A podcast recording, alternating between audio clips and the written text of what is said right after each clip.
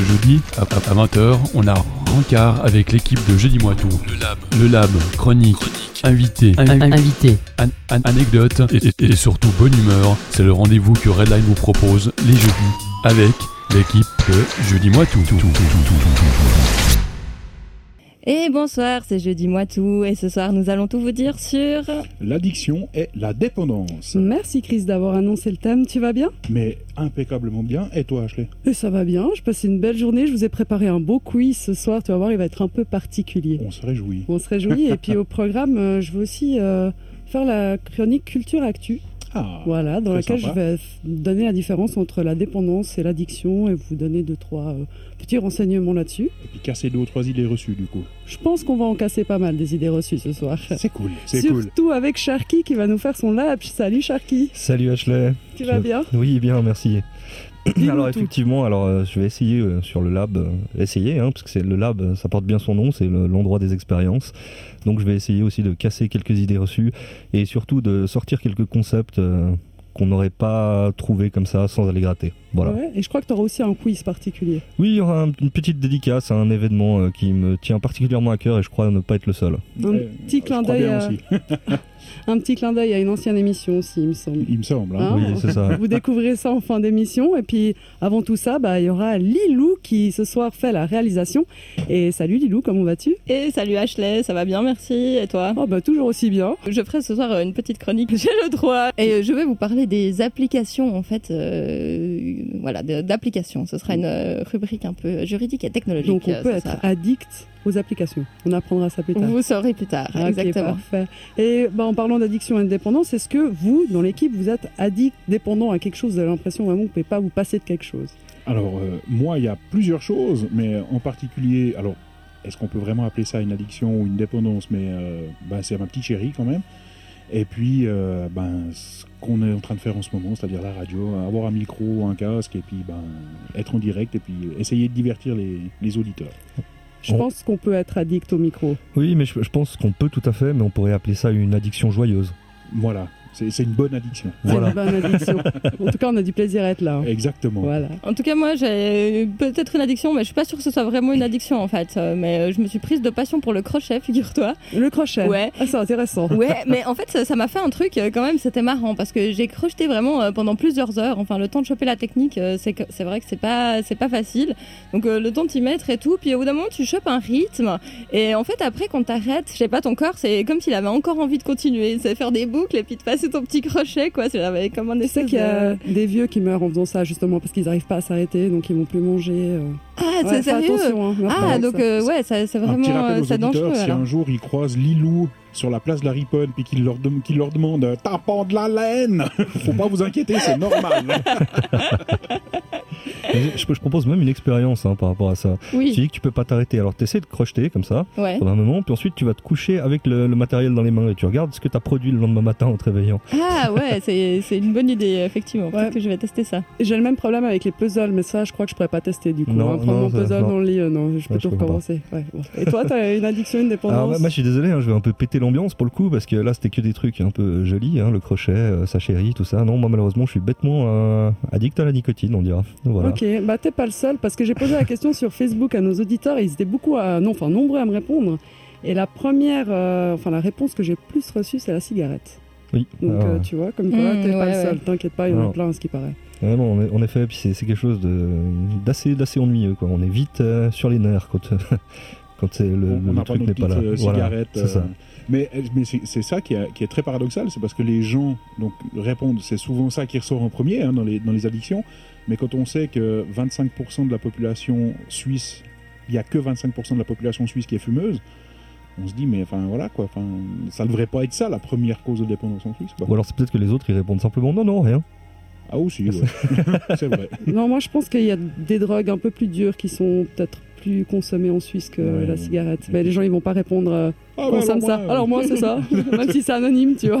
Non, après on le sait euh, quand ils font des tests euh, dans les Sur les billets. ouais, exactement, ouais, tout à fait. Voilà, la consommation, la même chose. ça sort après. Le, billet de 1 dollar par exemple Oui, je crois. utilisés du monde. Ah, c'est ça Non, mais c'est vrai, hein, c'est une statistique officielle. le billet de 1 dollar est le billet, on va, on va en parler, on va, on va parler franchement, hein, c'est le billet le plus utilisé pour sniffer de la cocaïne dans le monde entier. Wow. C'est bah, pas très beau tout ça. Non, non. Un, un billet d'un dollar, je crois, sur sa durée de vie qui est à peu près de 5 ans, euh, ils, arriveraient à ils arrivent à récupérer presque un gramme de cocaïne. Ouais, ouais, un truc que je comprends pas, c'est comment tu peux mettre un truc dans le nez. Enfin voilà, je donne mon avis sur le sujet, euh, je suis clair là-dessus, j'ai beaucoup de peine. Une petite, euh, petite parenthèse là-dessus, quand on connaît les processus de création, puis qu'on voit la soupe chimique qui balance là-bas dedans, dans les espèces de grosses cuves, dans les labos clandestins, ça donne pas envie. Par contre, non. petite blagounette quand même pour des de l'atmosphère. Je croyais que la coke c'était un truc de riche, quoi, des billets de 1 dollar. Je t'avoue que je suis étonné. Hein, on, serait vite étonné quand même. Hein. voilà. en effet. Bon, c'est pas ce qu'ont répondu les auditeurs sur mon Facebook. Euh, le deuxième truc qui venait après la cigarette, c'est les téléphones portables. Je vous en dirai un peu plus euh, dans Culture Actu et Lilou en parlera encore plus dont j'ai le droit. Mais oui, on est addict au téléphone portable, on peut le dire. Et ou, tu, verras. moi, j'ai noté cette addiction effectivement chez tout le monde, je vois, et ça faisait plus, ça fait vraiment plusieurs années en fait que je le, pas, je l'ai pas prédit, mais je le voyais venir. Quoi. Je me suis dit que ça allait devenir une addiction et puis que c'était trop conçu pour que les gens y crochent dessus. Puis tu vois, il y a tout le monde euh, qui est dessus, quoi. Moi, je pense à ce clip de Moby. Le titre de la chanson va me revenir après, mais en fait, c'est un petit personnage là. Oui, c'est hein. des petits personnages de dessin animé un peu en noir et blanc, euh, un peu glauque, comme ça. Euh, et puis ils sont tous sur leur téléphone et puis ils marchent comme des zombies. Et puis lui, il se représente comme un petit personnage et qui est tout seul. Are you lost in the world like me? C'est comme ça que s'appelle la chanson. Êtes-vous perdu dans le monde comme moi? Donc je pouvais avoir assez d'empathie envers je peux, je peux, tout, à fait comprendre. et moi, il y, a un truc au niveau social qui, qui montre bien justement ce, ce, phénomène par rapport au téléphone, au smartphone, etc. C'est que je pense qu'il y a encore 20 ou 30 ans, si tu demandais l'heure à quelqu'un, il regardait son poignet. Mhm, Aujourd'hui, quand tu demandes l'heure à quelqu'un, il met la main dans sa poche. Ouais. tu sais, le nombre de fois où je me retrouve embêtée parce que j'ai pas toujours mon téléphone sur moi, j'essaye un peu de voilà de pas l'avoir toujours avec moi et j'ai pas l'heure et je ne sais pas ah. quelle heure il est là, j'ai rendez-vous et je suis là bon et je trouve pas l'heure forcément. Toi, quand tu es en campagne, avant tu trouvais plus facilement l'heure parce qu'il y avait un peu des horloges partout.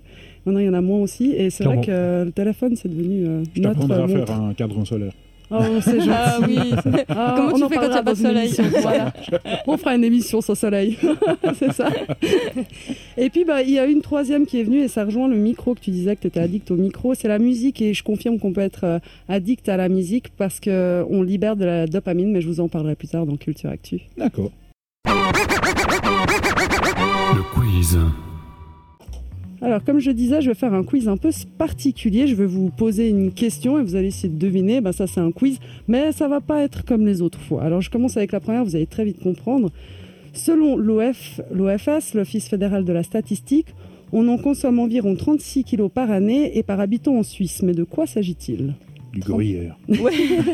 je pense que c'est plus le gruyère à mon avis. le fromage, en tout cas, moi, pour moi, c'est beaucoup plus. Hein, donc, deux tonnes par habitant. en fait, on est tous obèses, mais on ne le sait pas. Voilà, exactement. On est tous addicts au fromage. 36 kilos, euh, si je divise, euh, ça fait que c'est un truc qu'on consomme à peu près 100 grammes par jour. Ouais, je crois que la division est bien faite, il me semble.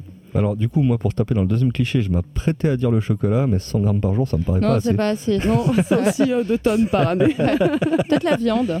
La viande non plus. Les Suisses ne marchent pas, ils roulent.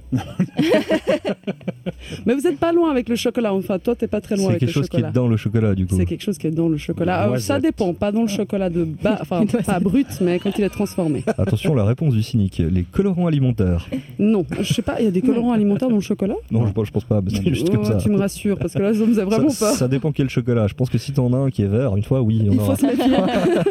Non, mais là, il faut le jeter en fait. Il faut même pas essayer de le manger c'est que ça va pas trop. Non, toujours pas. Euh, ça, le sucre. Le sucre, exactement. Bien joué, Lilou. 36 kilos euh, par année, par habitant. De sucre, c'est énorme. 100, grammes, par jour, c'est énorme. Mais je vous en parlerai dans Culture Actu et, je, peux déjà teaser. L'OMS recommande 25 grammes de sucre par jour et là on est à 100 grammes à peu près, selon les statistiques. c'est une statistique moyenne donc. Euh, En plus. Il y en a beaucoup qui sont à plus, je pense. Ouais, je pense aussi. Ensuite, euh, bah, ma deuxième question, et si d'ailleurs, si vous nous écoutez euh, et que vous nous regardez sur le Facebook Live, vous pouvez participer à notre quiz, n'hésitez pas. Il n'y a pas grand-chose à gagner ce soir, si ce n'est euh, d'avoir le mérite de, de répondre juste. Exactement. Et vous pouvez aussi nous appeler si vous nous écoutez sur le DAB+, parce qu'on est sur le DAB+, depuis une semaine, Oui, et c'est notre première émission sur le DAB+. Oui, je suis fière de ça. ouais. un petit Ouais. événement. Un petit à événement. fait. On va ouvrir la bouteille de champagne après en parlant d'addiction, c'est pas mal. Euh, si vous voulez nous joindre, bah, c'est le 021 633 74 62 et je crois que Lilou, elle sait le dire en français. Et oui, euh, parce qu'en plus, il faut un indicatif. Donc, euh, du coup, ça nous donne le 0041 21 633 74 62 Euh, merci Lilou. avec un petit accent du Sud. Voilà. Est-ce qu'on vous a dit ce soir On a eu un vrai coup de cœur avec Ashley, non? Oui, vendredi dernier, l'invité de, Ka- de Kawanzo dans le KMC, c'était Amélie Daniel, une Suissesse. Et vous allez, bah, vous l'avez peut-être entendu si vous nous étiez connecté au tout début de l'émission. On a passé une première chanson d'elle qui s'appelle Life for Now. Et on va en passer plusieurs pendant toute l'émission. Voilà, c'est notre coup de cœur et on avait envie de la mettre en avant. Allez, une, deux- une deuxième question, Mhm. c'est Addiction Suisse qui a sorti ce chiffre. Il y a environ 5 tonnes, il y en a environ 5 tonnes qui est vendu par année en Suisse. Qu'est-ce donc euh, 5 tonnes Par vendues année. Vendu. par année À en Suisse. Ah, à qui euh, À ceux qui Ah, achètent ceux qui achètent, hein, Quelle coup. question Si c'est vendu, c'est forcément qu'il y a des gens qui achètent. Ouais, alors ça. Euh, 5 tonnes vendues par année en Suisse. C'est énorme. donc, c'est c'est la consommation de tout le pays, en La gros. cocaïne. Ah bah, ah bah, bien joué, voilà, ça n'a pas duré très longtemps. Ah, c'est sérieux, c'est Ouais, ça. 5 tonnes. Alors c'est les... Tu vois tous ces billets de 1 dollar? En plus, j'y croyais pas du tout, quoi, quand j'ai dit ça. Hein. attends, c'est ouais. qui, consommé ou qui est produit en qui Suisse est acheté en Suisse. Acheté, ouais, parce que En produit, je, je me rappelais pas qu'on avait des, des montagnes avec des, des, Non, des non. mecs. C'est jouaient de vendu la chaque année, donc acheté, ouais. Ok. Ouais. Ouais. Je, je crois C'est pas que ça se produise tellement par chez nous. Non, euh, justement, ce c'est genre pour ça, de plante. euh, C'est pour ça que je parle de montagne et de flûte de pan. hein. Et peut-être que Chris aura la réponse à la prochaine, parce qu'il me semble que tu as le chiffre. Nous sommes 25% à le faire, de quoi s'agit-il? À fumer À fumer, exactement. tu m'as volé ma question au début désolé. d'émission, mais c'est pas grave, je Je te ne savais pas. C'est écrit trop petit, c'est pour ça que je ne vois pas. Oui, ça c'est ce qu'on dit, hein. Ça c'est ce qu'on dit. Non, non, je ne vois pas ce qui est marqué sur ton écran, je te promets. C'est vrai que moi, naïvement, je me suis fait la réflexion tiens, j'ai déjà entendu ça quelque part. ah oui, c'était il y a 5 Ah minutes. Mais Un petit peu 25%, il me semble que c'est pas beaucoup parce que euh, je dirais que, en tout cas, par rapport à aux années où il y a eu les débuts de la cigarette et tout, où il devait y avoir 80% qui, fument, euh, qui fumaient, je pense qu'on a bien réduit, non On a bien réduit. Surtout qu'il y, a- il y a quand même un truc qui est hallucinant euh, avec la cigarette en particulier dans ses débuts, c'est le- l'avis du corps médical au départ. C'est-à-dire qu'il y a des médecins qui faisaient la, la promotion de la cigarette en disant que ça soignait les maladies respiratoires. Oui, mais bien sûr. Non, non, mais alors c'est sérieux. Non, hein, non, tu, trouves des publicités des années 20 euh, comme ça avec des médecins qui vous disent euh, si vous avez, euh, vous avez mal au poumon, fumez. ça ira mieux. Et L'apothéose de, l'apothéose de la cigarette, ça s'est passé dans les années 60. 60-70. C'était là où, euh, entre, ouais, 50-60, puis un petit peu 70. Mais euh, c'était là où les gens fumaient le plus. On était au sortir de la guerre. Euh, les gens qui fumaient au sortir de la guerre, c'est ceux qui ont commencé pendant la guerre. Parce qu'en même temps, voilà, on peut comprendre aussi, hein, c'était pas forcément évident. Et, euh, et c'est là où l'industrie de la cigarette a vraiment pris son essor. Et euh, effectivement, ils ont fait des campagnes de pub où il y avait des gamins de 12 ans ou 13 ans qui fumaient une cigarette, on leur disait que c'était cool, enfin, c'était juste aberrant. Mhm. Et, et pourtant, enfin, je veux dire, voilà, euh, maintenant on voit des choses encore plus aberrantes que ça, mais comment est-ce qu'on pouvait en arriver là en, en mettant des gamins, euh, en disant, bah voilà, fume une cigarette, tu auras, t'auras l'air cool. Enfin, je dirais, Ouais. tu ferais ça maintenant. euh, à, Alors- juste tri- à juste titre, tu te ferais descendre. Quoi. Alors, effectivement, alors je sais pas si on a le temps, mais j'ai encore une parenthèse euh, encore, encore presque plus triste sur ce sujet-là. C'est-à-dire que quand ça a commencé à ne plus marcher, ça, une des choses qui fait que la cigarette a pu se relancer, et ça c'est c'est malheureusement euh, très triste, c'est qu'ils ont profité, euh, entre autres, du, du mouvement de libération de la femme, dans- justement dans les années euh, bah, je dirais 70, 80, etc., enfin après les années hippies, pour dire, euh, bah, écoutez, euh, justement, euh, les femmes peuvent fumer comme les hommes. C'était Oui. un signe distinctif, euh, justement, qui disait... c'est- C'est-à-dire que bah, on veut l'égalité, donc on fume aussi. Et ils ont ils ont mis ça en avant en disant oui, on veut être égalitaire. Regardez, on veut que les femmes fument. Donc là, c'est moi j'appelle ça de l'opportunisme égalitaire. Mais après, voilà. Donc Ah, c'est- ils sont c'est c'est forts, dommage. ces lobbies, hein, ils sont que, très forts pour trouver des arguments. Y, a- il y a une bonne idée à la base, hein. il y a une bonne cause, et puis euh, hop, on utilise un mauvais truc. Et moi, moi, face à toutes euh, ces aberrations du monde, euh, j'ai envie de vous proposer une jolie petite pause musicale et on va s'écouter Amélie Daniels avec Alberto.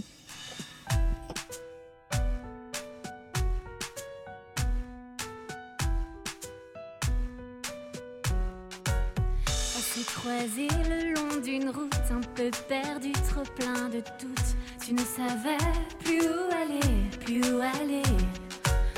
Moi j'ai senti mon cœur trembler, rien ne pouvait plus l'arrêter. J'aurais voulu te retenir, te retenir.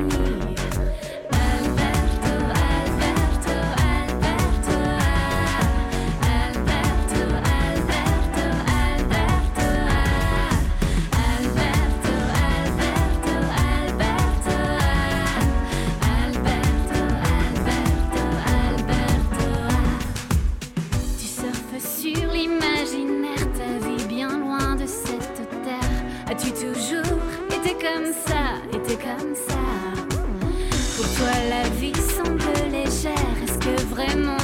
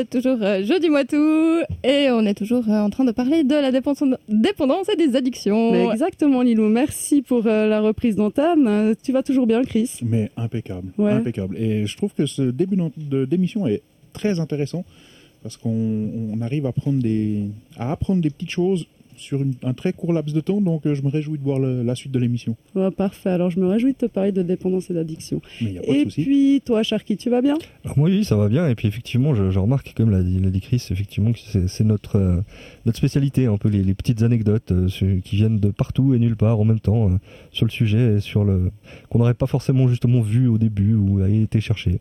Enfin, en tout cas, moi personnellement, c'est un exercice que j'aime beaucoup faire. Ok, parfait. Et puis, alors, la question aussi qu'on qu'on peut redemander, c'est est-ce que toi, tu vas bien? Mais super bien. Écoute, je suis là et je suis prête euh, pour faire ma chronique. Culture, actu. L'idée de parler de dépendance et d'addiction m'est venue d'une étude publiée en début d'année par des chercheurs de l'université de Genève qui ont publié donc leur étude dans la revue Nature et ils expliquent pourquoi certaines personnes deviennent addictes et d'autres pas. Ok. Ok, par rapport à une dépendance. Donc, mais avant de vous parler de cette découverte, je vais peut-être euh, vous donner la définition de la dépendance et de l'addiction. Ça peut être pas mal. Oui, comme ça, on, on- on voit bien la différence après. Ouais, c'est c'est mieux, hein, on est d'accord. En tout cas, c'est comme ça qu'ils la décrivent, eux. C'est que la dépendance nécessite un sevrage, mais elle n'entraîne pas forcément une addiction qui, elle, est un besoin compulsif de consommer. Ok. Ok? Donc, Et- euh, ça voudrait dire que la- l'addiction est plus grave que la dépendance, en fait. Exactement. Ouais, parce que tout le monde peut être dépendant par rapport à un produit, mais si euh, tu n'as pas forcément dans ton cerveau le stade de l'addiction. D'accord.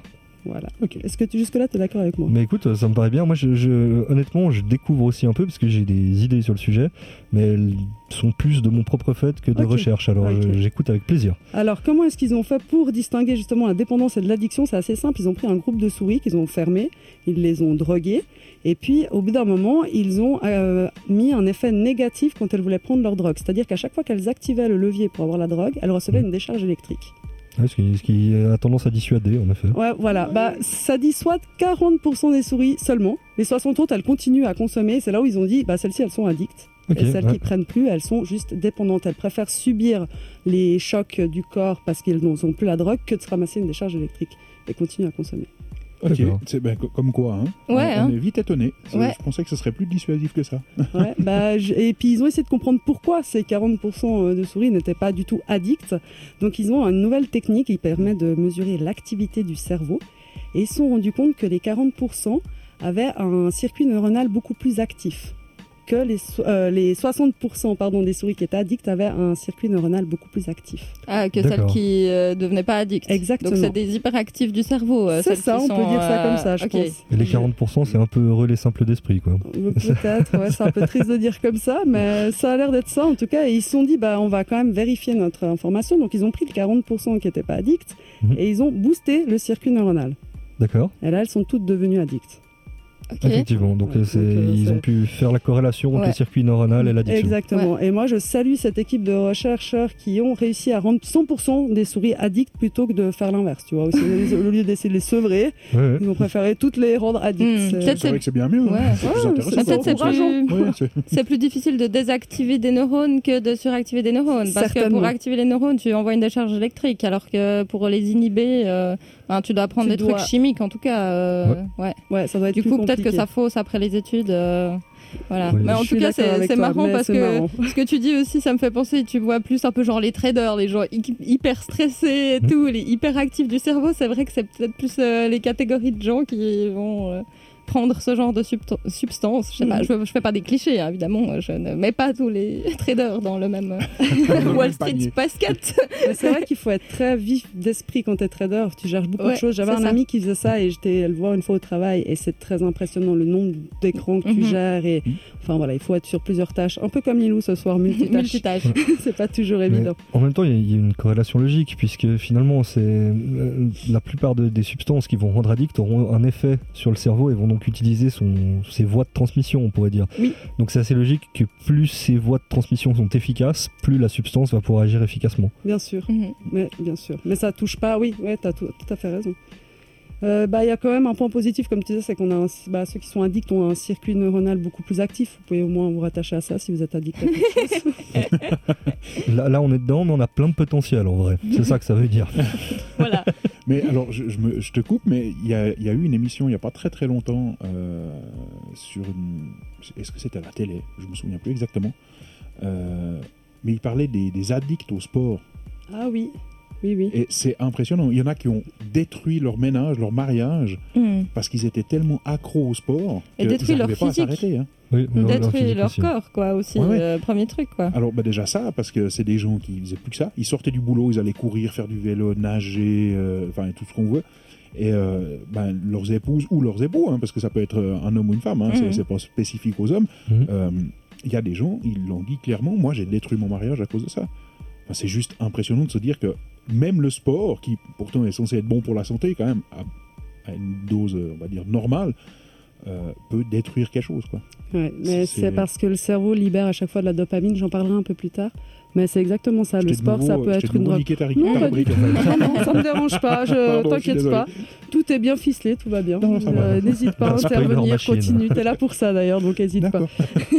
Faut bien que tu reçoives ton salaire aussi. hein. Oui, c'est Ouais, vrai. c'est peut-être mieux que tu Merci, travailles un petit peu. Mais avec plaisir.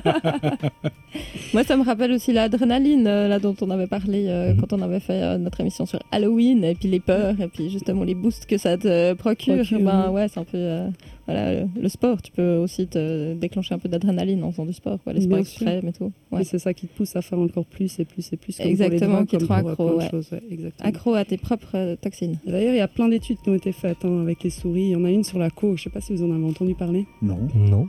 Alors, ils ont voulu euh, tester l'addiction à la coke et ils ont donc euh, coqué des souris, les pauvres petites. Et puis, ils ont mis un deuxième levier juste à côté, un deuxième bac où elles qu'elles pouvaient activer avec de l'eau sucrée. Et très vite, en fait, les souris, elles se sont désintéressées de la coke pour prendre de l'eau sucrée. Donc, on pourrait partir du principe que le sucre rend plus addict que la coke. Mhm. C'est assez controversé. Euh, tout d'abord parce que les scientifiques euh, trouvent absurde de comparer les deux, étant donné que quand tu es coqué, tu es prêt à tuer, te prostituer ou voler pour avoir euh, ta dose, alors que pour du sucre, tu le ferais pas forcément. Oh. Oh, ça dépend qui, peut-être. Certains seraient prêts à tuer. Tu serais prêt à tuer, Chris. Moi, Je tu, sens tu me toi. connais, tu me connais pas si j'ai pas ma, mon, mon petit carré de chocolat de temps en temps. Bah, avant, je lui ai proposé ma barre de chocolat qu'il a englouti en deux secondes. Donc, euh, je confirme. Désolé. ça, ça dépend aussi de l'état de, de manque de sucre. C'est-à-dire que si tu juste euh, t'as envie d'un truc sucré, non, mais si tu crèves de faim et que c'est le truc le plus énergétique que tu vois devant toi. euh, mais quand j'entends crever de faim, c'est pas genre euh, j'ai pas mangé aujourd'hui, je crève la dalle. hein. Non, on est C'est genre j'ai pas mangé c'est- depuis 20 jours. Quoi. Ouais, ouais. Là, je pense que oui, tu peux tuer pour du sucre. tuer, ouais. ouais, c'est clair. Ouais, mais pas que pour du sucre, du coup. C'est pas le sucre qui te motive, parce que ce serait un bout de viande, ce serait pareil, quoi. Probablement. N'importe quoi de Oui, comestible. Ouais. tout à fait. Voilà. Bon, en tout cas, ils ont été un peu plus loin aussi, eux, et puis ils ont constaté que les rongeurs, quand euh, on mettait un effet négatif, c'est-à-dire un choc électrique, si elle devait actionner de l'eau sucrée, elle ne prenait plus d'eau sucrée. Par contre, la coke, elle continue à en prendre. Donc c'est un peu controversé. Ouais, c'est- Ouais, du coup, on peut, pas, on peut pas dire qu'on va sevrer les, les cocaïnomanes avec de l'eau sucrée. en fait. Euh, bah non, c'est ça. Ouais, c'est- mais moi, je essayé. reste persuadée que le sucre, c'est une drogue. En tout cas, c'est mon avis. Chacun en fait ce qu'il veut. Euh, c'est parce que le sucre, il y a plein d'effets négatifs. Et là, je parle pas des caries ou de la prise de poids, mais aussi des tremblements, Je des vois pas de quoi tu dépressions. parles sur la prise de poids. Moi non plus. Moi non plus. non, non, personne Oh, ici. non, on est tous ça, ça me parfaits. concerne Ah, pas ça. c'est ça. Bah, t'inquiète pas, il y a Photoshop sur Facebook. Ah, c'est nickel. Ah. C'est parfait. Est-ce que vous êtes en train de dire qu'on a des corps à faire de la radio Ah, moi, clairement. Moi, j'ai le corps bon d'un dieu, mais j'ai pas de chance, c'était Bouddha. Donc, euh. Bon, moi, c'est un dieu. hein. C'est déjà pas mal. Il paraît que ça porte chance de lui caresser le ventre euh, au gros Bouddha. voilà. Ouais, puis ce qui est sûr, c'est que ouais, quand on leur met un effet négatif, elles prenaient plus de l'eau sucrée. Et pour moi, c'est une drogue parce que euh, ça, ça peut développer de la dépression, de, le sucre. hein. Mhm. Donc, euh, euh, on peut être triste, on peut vraiment avoir des, un état d'esprit, euh, des crises de colère. Donc, euh, tout ce qui est associé à des drogues. Quand on prend Mhm. d'autres drogues, c'est les mêmes effets. Donc, pour moi, ça reste une drogue, le sucre. Et ce qui est assez dingue, c'est que c'est les, c'est les mêmes parties du cerveau, c'est ce que je te parlais avant, qui est activé, c'est le circuit de la récompense quand on prend du sucre, la même chose que les drogues, ou la même chose que le sport, ou la musique, ou le micro. voilà, tout se rejoint. Tout se rejoint. Avec la, se la rejoint. fameuse dopamine, ça? Exactement, qui est un neurotransmetteur et qui va être sécrété par le cerveau et qui va nous pousser à euh, renouveler l'expérience parce qu'on a eu du Mhm. plaisir. Mhm. Tout à fait. Alors, moi, je vois depuis que j'ai arrêté une fameuse marque de soda américain. Euh, J'en bois plus du tout, hein, mais j'étais mais vraiment accro à ça. hein. Ouais. J'en buvais Bah, jusqu'à 4 litres par jour. hein. Ah bah, ça je vais te surprendre avec un chiffre, euh, un 2,5 décilitres de coca, tu vois, la, enfin de Ouais, cola, un- un pardon. verre, euh, La moitié, euh, je devrais 5 francs Oui, à notre cochon parce ouais. que Redline Radio est une radio sans publicité et quand on cite une pub, on doit 5 francs à la radio. Donc, je vous promets que je les mettrai après. Alors, je disais, dans un Coca-Cola 2,5 décilitres, tu as 25 grammes de sucre. 25 grammes, c'est ce que conseille l'OMS par jour. Ouais. Alors, Donc, euh, imagines, en moi, je quatre buvais- un verre je- Un verre. de un petit verre. 2,5 décis. Donc euh, les bouteilles, C'est- c'est 5 décis. Ça- Les canettes, c'est Et combien 25. 3 décis, les Euh, canettes 3... Ouais, 3,3 Ouais, c'est Ouais, 33. ouais. 33, ouais, 33, ouais. c'est ça. Donc euh, là, t'as déjà une canette, t'as déjà explosé ta, T'imagines, moi j'en buvais ratio. 4 litres par jour. hein. Ouais. Sans compter, calcul. 4 litres sans compter euh, la boisson énergisante autrichienne là, avec le taureau. Oui. euh, et puis euh, le thé froid, enfin tout ce qu'il y a là à côté. Hein. Non. je vais te faire peur, et tous les produits industriels, même ceux qui sont salés, ils mettent du sucre dedans. Tu achètes du jambon dans un supermarché, tu as du sucre. Tu achètes des cornichons, tu as du sucre. Donc, Les croissants. les... euh, ouais, alors tout. ça, c'est sucré. Même les Après, ça carottes râpées. mais- Même les Même les carottes râpées, la salade de carottes râpées, Oui, Oui, tout, t'as tout, t'as tout, du sucre Ouais. ajouté. Tout ce qui est euh, déjà pré-cuisiné ou... euh, Ça conserve aussi. Ouais, hein. exactement, Ouais. ça conserve. Et ça rend addict. Donc, Ouais. euh, double... Et ça permet au lobby du sucre de Oui. s'enrichir. Donc, euh, triple raison pour mettre du sucre partout. C'est un fait. Et les 25 grammes que recommande l'OMS, c'est tout compris avec les fruits, donc même le sucre naturel. Ce qui est très très peu. hein. Moi, je- on je- en consomme à peu près 100 grammes, c'est ce que tu disais quand j'ai posé la question pour le. C'est énorme. c'est énorme. Ouais. ouais. Je me permets une remarque encore par rapport au fameux soda que je citerai pas parce que moi je suis trop pauvre pour mettre dans le cochon. Euh, T'es Donc- plus intelligent que moi surtout. Euh, je, je- je dirais, si vous voulez vous vacciner contre ça, essayez de le bouillir une fois.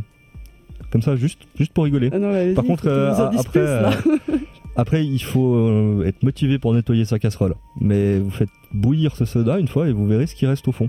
Et vous verrez, c'est pas joyeux. Ouais. Voilà, c'est un Mais- petit Mais conseil on, comme on ça. peut déboucher des toilettes avec, si jamais aussi. Oui, euh, il y a, y même, je sais pas si c'est une légende urbaine, là c'est un petit peu glauque, mais il y a même euh, quel- quelqu'un qui m'a dit que ça, se- ça s'utilisait pour nettoyer le sang à l'époque dans les rues, au début du siècle passé, quand euh, il y avait quelqu'un qui sautait d'un pont, etc. Pour nettoyer la rue, ils utilisaient ce soda. Ok, mais à la base, je crois que la recette aussi, c'est vraiment un truc, euh, c'est un peu pour te dégreber l'estomac, si Alors, je ouais. puis dire, euh, que, qui était prévu euh, comme un médicament. Et puis, si tu avais des problèmes à digérer, tu buvais ça. D'ailleurs, moi, j'en bois quand, quand j'ai Voilà. la gastro. et Alors- puis, franchement, ça, ça décape vrai. un peu. Et ça, ouais, non mais ça, clairement moi je suis, quelqu'un qui a pas mal de, de problèmes de digestion et j'en- Mhm. j'en bois régulièrement Mhm. mais quand, quand j'ai mal au ventre. Et effectivement dans ce cas-là ça fonctionne. Après un gros repas, euh, un petit Voilà. verre euh, de soda euh, noir C'est ça. à bulle, bien Exactement. sucré. Ouais, puis ce qui est dangereux, ben, c'est quand on cherche à perdre du poids aussi, on essaie d'attaquer les, les Les graisses. graisses, Ouais. oui. Et en, en fait, on se rend pas compte du nombre de sucre qu'on avale par jour, enfin Ouais. du nombre ouais, Ouais. de kilos, de grammes, de je ne sais trop quoi. Et ça se transforme en graisse dans le corps. Donc Oui, souvent, ça. on attaque la graisse alors qu'on ferait peut-être mieux de moins manger de sucre. Et après on finit avec les fameuses logiques de yo-yo euh, etc. Ah ouais, Voilà. voilà, les régimes, ça on fera au mois d'août. Hein, c'est pas mal. Voilà, ouais. Non, Euh, euh, sera- émission, ouais, ouais. euh, un peu plus tard en été. Ouais, moi je fais, je fais pas du tout c'est plus simple euh, voilà. Mais c'est mieux, en effet. Ah je, non, je suis gros j'assume. Je suis anti-régime, sachez-le. J'aime que euh, les régimes de bon, en même banane. temps, si vous deux, entre Ashley et Lilou, vous faites un régime, on vous enlève un os pour que vous perdiez du poids. Donc, euh, c'est déjà pas normal à la base. on est comme ça. On est de hum, petites voilà. constitutions. euh, je suis désolée. euh, Mais vous êtes des gens, euh, enfin des, des personnes, je pense que vous pouvez manger à peu près tout ce que vous voulez, vous prenez pas de poids. Ah si, si, si, Si. si. Bah si je mange, euh, si je bois 4 décis, euh, enfin 4 litres de Oui. cola par jour, oui, oui, je vais prendre du poids, Ouais, t'inquiète pas. Ça c'est certain, ah oui, oui. Ouais, Alors moi, mon meilleur ami, par exemple, il peut manger à peu près tout ce qu'il veut, il ne prend pas de poids. Et ça me rend cinglé. Moi, je regarde une vitrine avec de la, de la bouffe dedans, ben, je prends 2 kilos. Bon, c'est vrai qu'il y a Et des gens, il y le a des métabolisme métabolismes. un peu plus Ouais. rapide et qui éliminent mieux, ils peuvent manger plus de calories. Tout à fait, oui, je connais un phénomène comme ça, effectivement, qui peut engloutir euh, des kilos de bonbons euh, tout en restant euh, absolument filiforme. Non, mais C'est- vraiment c'est- euh, en mode Mr. Jack, tu vois. euh, D'accord. le gars. Euh, c'est scandaleux. Ouais, C'est c'est scandaleux. Là, ouais, il n'y a pas de justice. Je vous interromps parce que je vois que Chris est souvent sur son téléphone et ça c'est une autre addiction qu'on a. Non, pas du Parce tout. que ça libère aussi la dopamine dans ton cerveau. En Je tout cas, pas téléphone. non, ah non, je ne sais pas ce que c'est. On n'a Alors- plus pas deux sur la table. Moi j'ai le live Facebook là qui a quelques minutes de décalage et on te voit encore avec ton Sur ton téléphone. euh, oui. Non, mais moi, je te vois aussi euh, dans, le, dans le champ, là, euh, dans la gauche de l'œil. euh, c'est vrai que. Oui, non, je sais. Alors ça, c'est un gros problème chez moi. C'est Ouais. effectivement mon téléphone. Mais je te rassure, hein, ils, ils ont fait exprès, tu sais, ils l'ont avoué sur les réseaux sociaux, les patrons de Facebook, euh, Twitter, euh, Instagram. C'est prévu pour. C'est prévu pour, Ouais. pour que ça libère de la dopamine et que tu le reprennes. On t'a manipulé Mmh. le cerveau. Oui, mais alors ça, c'était pas compliqué. hein. déjà, déjà avec le, le- le fameux Natel finlandais de l'époque qui était totalement indestructible, Mhm. euh, j'adorais ce Natel d'ailleurs. C'était- mais j'étais déjà accro à celui-ci euh, avant d'avoir un smartphone. hein. On Ouais. bien d'accord. Moi, j'ai eu un smartphone très tard. J'ai attendu 2012, il est sorti en 2007. J'ai attendu 5 ans avant le premier, ouais, parce que je voulais pas, je savais que ça allait me rendre geek, j'ai fait non. Un jour, on m'en a offert un, j'ai pas eu le choix, tu vois, je pouvais pas trop Ouais, refuser un cadeau, euh, ça se fait pas, Ouais, donc... tu, euh, tu pouvais les changer comme euh, Rachel dans Friends. Elle échange, quoi, elle? Euh, tout, tous Tout, les cadeaux oui, tous ces cadeaux, ouais, juste. euh, C'était pour ceux qui connaissaient pas, mais je pense que tout le monde connaît. Oui, Bon, tu, tu sais comment on appelle les gens addicts au téléphone? Des abrutis, Alors, il y a un mot un peu des plus sympa qui est sorti en 2012 en Grande-Bretagne. C'est euh, des phonophiles. des nomophobes, mais je pense qu'on peut dire euh, comme ça en français, tout à fait, qui vient de la contraction nomobilephobia, donc euh, la phobie de ne pas avoir son téléphone.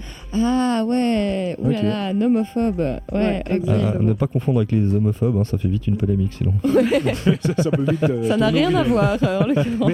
Ce c'est ça rien. qui est, qui, est, qui est intéressant, c'est que moi, si j'oublie mon téléphone à la maison, par exemple, ça va, je, je vais le dire honnêtement, ça va m'embêter la première demi-heure, puis après, je me dis finalement, je m'en fous quoi. Je l'ai Ah, pas, je l'ai pas. c'est pas C'est un vrai, t'as pas des tremblements Non, ou des va. sueurs Des froides manques Non, ça physiques. et des, un peu des gestes fantômes. Du genre, t'essaies de le prendre dans ta poche et tu l'as pas. Non, alors moi, c'est les vibrations fantômes. Ah, ça aussi. ouais. Ça, c'est Ah, quelque ouais. chose. euh, Tout d'un coup, je me dis, ah bah tiens, on m'appelle, puis ah bah non. Ouais, Et moi, après, je me rends compte, j'ai même pas mon téléphone, puis je dis, ouais, mais en fait, euh, voilà quoi. C'est Je- marrant. Je m'en fous, hein. en fait. Si je l'ai pas, je l'ai- c'est la première demi-heure. Ouais. Je me dis, ah, mais si quelqu'un m'appelle, puis après, je me dis, oh, puis finalement, il rappelle en moi. Ok, donc t'es pas si addict que ça. Non, effectivement, parce que moi j'ai vu beaucoup de reportages euh, des différents journalistes qui font des expériences, une semaine sans smartphone, deux semaines sans smartphone, et puis euh, les premiers jours ils sont vraiment en état de manque quoi. Il y en a un qui disait euh, j'avais la main qui partait toute seule, je le cherchais, tu sais, euh, genre la main qui cherche son téléphone dans le vide, euh, vraiment euh, l'angoisse quoi. Bah moi j'avoue que je suis addict parce que quand je souvent ça m'arrive de le perdre. Lilou on était moins et euh, du coup je me dis tant qu'à faire je fais des semaines et des mois sans téléphone parce que voilà comme ça je me je fais une petite cure de désintox et les premiers jours je le cherche partout. J'oublie que je l'ai perdu et ouais c'est assez paradoxal mais j'ai ce geste un peu accro qui cherche et qui est là genre il est où mon téléphone? Ah non j'ai perdu. Mais Alors, mais pardon. Est-ce que est-ce que c'est vraiment de l'addiction ou est-ce que finalement c'est du conditionnement Parce que moi je, C'est la question que je je pense que les gestes fantômes, enfin là je me fais la réflexion à titre personnel, hein, les gestes fantômes je les aurais aussi, pourtant je suis tout à fait capable de, de ne pas m'inquiéter pour mon téléphone. Mais sans m'en inquiéter, sans y penser, le geste par contre lui je vais le faire tout seul. C'est-à-dire que j'ai pas mon téléphone, on me demande l'heure, je vais quand même mettre la main dans ma poche. Donc euh, voilà, mais par contre, je, suis- je suis capable de m'en passer. Cependant, ça dépend du contexte aussi. Parce que euh, le côté euh, téléphone, c'est-à-dire qu'avant, on avait, quand les portables sont sortis, un portable et une ligne fixe. Oui. Donc si on avait oublié son portable, les gens pouvaient toujours nous appeler. Oui. Maintenant, les lignes fixes, elles sont quand même en voie de disparition, il me semble. hein. Les Et- cabines téléphoniques les- voilà, euh, ça devient compliqué à en trouver. Oui, ben les lignes fixes d'ailleurs, il n'y en a plus. Maintenant, on est passé au téléphone par internet. hein. donc, Oui, euh, voilà. la- le... ouais, c'est que du voice over IP, quoi. C'est ça. Et, et- et donc, euh, finalement, euh, ne pas avoir son téléphone un jour lambda, pas de souci. Mais imaginons, c'est le jour où tu as un, entre- un entretien d'embauche ou quelque chose d'important, où tu attends des nouvelles de la personne que tu n'as pas vue depuis trois mois ou quelque chose comme ça. Ah bah là, ça craint. Mhm, ouais, tout à fait. euh, Alors, ouais. Moi, ce qui m'embête le plus, en fait, dans le fait de perdre mon téléphone, c'est pas de perdre le téléphone, c'est juste parce que je l'ai payé cher, en fait. Ah, voilà. c'est juste ça. Moi, Mais c'est il faut juste en le acheter de des pas je- chers alors. Oui, alors maintenant j'en achète des pas chers forcément, mais euh, parce que alors, je suis un peu spécialiste de les casser, de les perdre, enfin voilà. Mais euh, moi c'est ça qui m'embêtait en fait. Une fois j'ai paniqué, mais vraiment, je venais d'acheter le dernier Natel américain hein, à, à la pomme, et euh, je, je passe le, le week-end et le dimanche soir je m'aperçois que j'ai plus mon Natel. Oh là là, Et ouais. là je me dis mais mince quoi, enfin qu'est-ce que j'en ai fait? Ça Ouais, vaut- En plus, il, coûte et cher, en fait, ça ces faisait téléphones à la pomme. Le, le samedi matin que j'avais plus de téléphone. Et je m'en étais pas rendu compte tout de suite, donc pour dire à quel point j'étais vraiment pas euh, accro à ça. Et le dimanche soir, je me dis, mais où est-ce que je l'ai mis? Et je l'ai- j'ai fouillé dans toute la maison, hein, mais j'ai fait les endroits les plus improbables, la machine à laver, le panier à linge, machin. Et à un moment donné, je passe à côté de mon frigo et j'entends mon frigo qui fait Et j'ouvre mon frigo, en fait, je pense que j'ai dû rentrer, j'étais pas en grande forme, on va dire. Et j'ai mis mon attel dans le frigo, derrière les yogourts. Derrière, ah ouais, d'accord. Mais ouais, c'est le seul vraiment, endroit où j'ai ouais. pas cherché dans la maison. Ah bah, Bah, tu j'ai cherché m'étonnes. pendant Ouais, quatre non, heures. logique. Mais ce qui m'embêtait, c'était pas de l'avoir, de pas avoir de téléphone, c'était que ça faisait une semaine que je l'avais et je l'avais quand même payé 800 francs à l'époque. Oui. Et ça, ça m'embêtait un petit peu. Je voilà, jeter 800 francs par la fenêtre, ça m'embêtait. Tu sais qu'on conserve pas les téléphones dans les frigos. Courant, le froid. Ça, ça n'aide, ça n'aide pas à la conservation Non, du téléphone. non, euh, Non, mince. sache-le. Je. Pourtant, la, la cryogénisation, non Non, ouais, je suis Non, pas non. sûr qu'il euh, Ça arrive à se rebooter. Bon, après. bah tant pis. ah ça, et tu me redis. Mais non. Ouais, je, je pense pouvoir t'expliquer ce qui s'est passé par contre. hein. À mon avis, t'avais un petit creux, une main de prise, et en fait, euh, t'as simplement switché les yogourts euh, et, et le téléphone, et après, Oui, t'as reposé les yogourts sans penser au téléphone. Je, je pense que ça doit être ça. Mais, Voilà. pas, mais je me suis même pas aperçu tout de suite en fait. Le samedi, j'ai passé mon samedi à la maison, tranquille, je me suis pas inquiété, j'ai pas de message, j'ai pas d'appel, ben voilà quoi. Je Mhm. me suis pas inquiété plus que ça. Mais c'est le dimanche soir en me disant, ah, il faudra quand même que je mette mon réveil pour le lendemain matin, que. Ah, où ouais. est-ce qu'il est quoi Ouais. Ah, Moi, là, je constate qu'on n'est pas trop accro autour de cette table. Moi, c'est certaines plus, euh, fonctionnalités en fait. Ben, typiquement, je l'utilise pour la musique parce qu'avant j'avais un MP3 ou euh, voilà un autre appareil euh, pour mettre des cassettes Un- ou des disques un à l'époque. Discman, Voilà. Et puis, euh, mais euh, c'est vrai que maintenant c'est vraiment, euh, c'est vraiment ça qui que j'utilise le plus et puis qui me manquerait effectivement pour ça parce que j'aime bien écouter de la musique en déplacement. Ok, Ouais. bah Alors je suis pas sur mon vélo évidemment. Ouais, ça je comprends. Oui. C'est-à-dire qu'en fait, plus ils auront de, de multifonctions, justement, plus on, on- on sera accro finalement. Parce que, comme, comme tu l'as dit, il y, a le, il y a le réveil, il y a des fonctionnalités pour la musique, Mhm. ceux qui font du sport peuvent l'utiliser pour le sport, etc. Mhm. Et finalement, plus l'objet deviendra euh, multifonction, plus euh, il sera euh, essentiel. Ouais, mais bon, en même temps, les gens là, c'est quoi, c'est sur quoi le plus qu'ils l'utilisent euh, Les réseaux sociaux. mhm. Parce qu'ils cueillir des carottes dans une ferme virtuelle Ah, par exemple. Aussi, ouais, les jeux. Chacun son euh, trip. ouais. hein. On passe avec ça, avec grand plaisir, euh, Ah, monsieur le fermier. Petite référence à South Park, mais elle était obscure. Ah, je- Alors euh, là, je, je ne peux pas te suivre, malheureusement, je Ouais. ne connais pas assez. Non, moi non plus, celui-là je l'ai pas vu. en tout cas, bon, je voulais vous donner quatre conseils pour arrêter d'être accro, mais comme vous l'êtes pas, je vais le, de- enfin, Mais si, je, il faut je vais les en parler quand même pour nos donner. auditeurs au cas où, on sait jamais. Mais je crois qu'il y a beaucoup de gens accros, donc euh, ça vaut la oui, peine et d'en des fois on parler. s'en rend même pas compte, Ouais. c'est comme le sucre, Mhm. on en consomme tellement moment où on s'en rend pas compte, bah, le téléphone c'est un peu pareil. C'est ça. Euh, vous pouvez déjà arrêter les notifications sur votre téléphone, c'est-à-dire euh, essayer de prendre, euh, enfin d'enlever le maximum de notifications sur vos applications, garder que celles qui sont essentielles, comme les messageries peut-être ou le téléphone, mais le reste, on n'a pas besoin de savoir euh, qu'aux États-Unis il y a eu un fusillade grâce à notre application Média euh, toutes les trois minutes. En tout cas, c'est pas ce qu'il y a de plus important. Et C'est un fait. voilà. Et si, en dehors de ça, on peut aussi le mettre sous mode silencieux. Je mettrais les deux choses en dessous- en- dans la même catégorie. Donc, euh, enlever les notifications et le mettre sur mode silencieux. Il faudrait s'organiser des moments dans la journée euh, sans téléphone.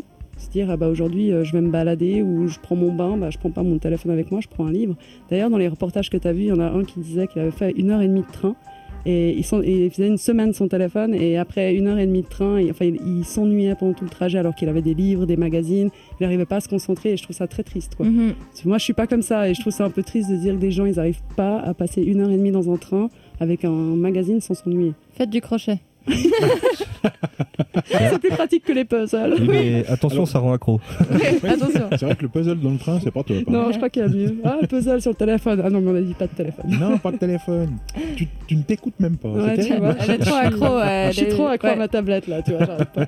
Et toi, tu disais le réveil euh, dans le, dans le téléphone, ça c'est c'est un truc euh, qui nous rend accro au téléphone parce que la première chose qu'on fait quand on se lève et qu'on éteint le réveil, c'est voir les notifications. Et des fois, elles servent à rien, comme la fusillade aux États-Unis à 2h du matin. on- voilà, ça, sert à rien de le savoir euh, quand on se lève à 6h du matin. Non, ça met de bonne humeur comme ça, c'est bien. c'est parfait pour commencer sa journée. Ouais, en tout cas, le... moi je sais pas, vous utilisez beaucoup votre téléphone comme réveil. C'est votre réveil, votre Alors, moi, téléphone. alors, personnellement, à la maison, avec ma chérie, c'est notre réveil, mais on, on est en train de regarder pour se racheter un vrai radio réveil. Ouais, Mhm. c'est cool ça de revenir un peu. Moi j'ai un radio réveil euh, effectivement et puis. Euh, T'écoutes Redline Radio tous les matins. Eh ben, écoute, euh, c'est pas un radio réveil en DAB+, euh, malheureusement, mais je prévois d'en acquérir un euh, sous peu. C'est bien. Voilà. C'est très bien.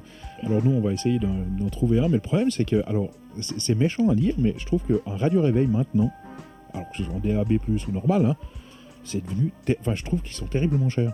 Ah, Moi, je il me semblait pas qu'à compte. il me semblait qu'à l'époque, ils étaient moins chers que ça. Maintenant, si tu regardes dans n'importe quel magasin, c'est minimum 100 balles, quoi. Ok, moi je me suis pas encore renseignée parce que j'utilise mon téléphone comme réveil, donc euh, faudrait que je me Forcément. renseigne. J'ai j'ai voilà. rien contre le fait de dépenser de l'argent pour acheter un radio réveil, mais tu dis minimum 100 francs, enfin, c'est juste un truc qui va, qui va te réveiller le matin, quoi. Ouais. Je, je pense Non, mais moi, ouais. Moi j'en ai acquis ouais. un euh, pas plus cher qu'une quarantaine de francs, hein, un petit truc simple, FM, euh, voilà, tu peux même euh, brancher euh, un... Bah maintenant ça n'existe plus parce que je l'avais acheté euh, ouais, il y a déjà quelques années, mais...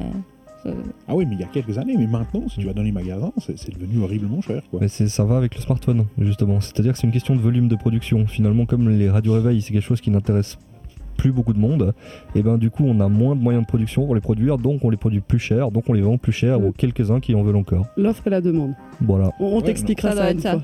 Ouais, c'est- ça serait Ouais. gentil, merci. Je, je suis pas très bon en économie.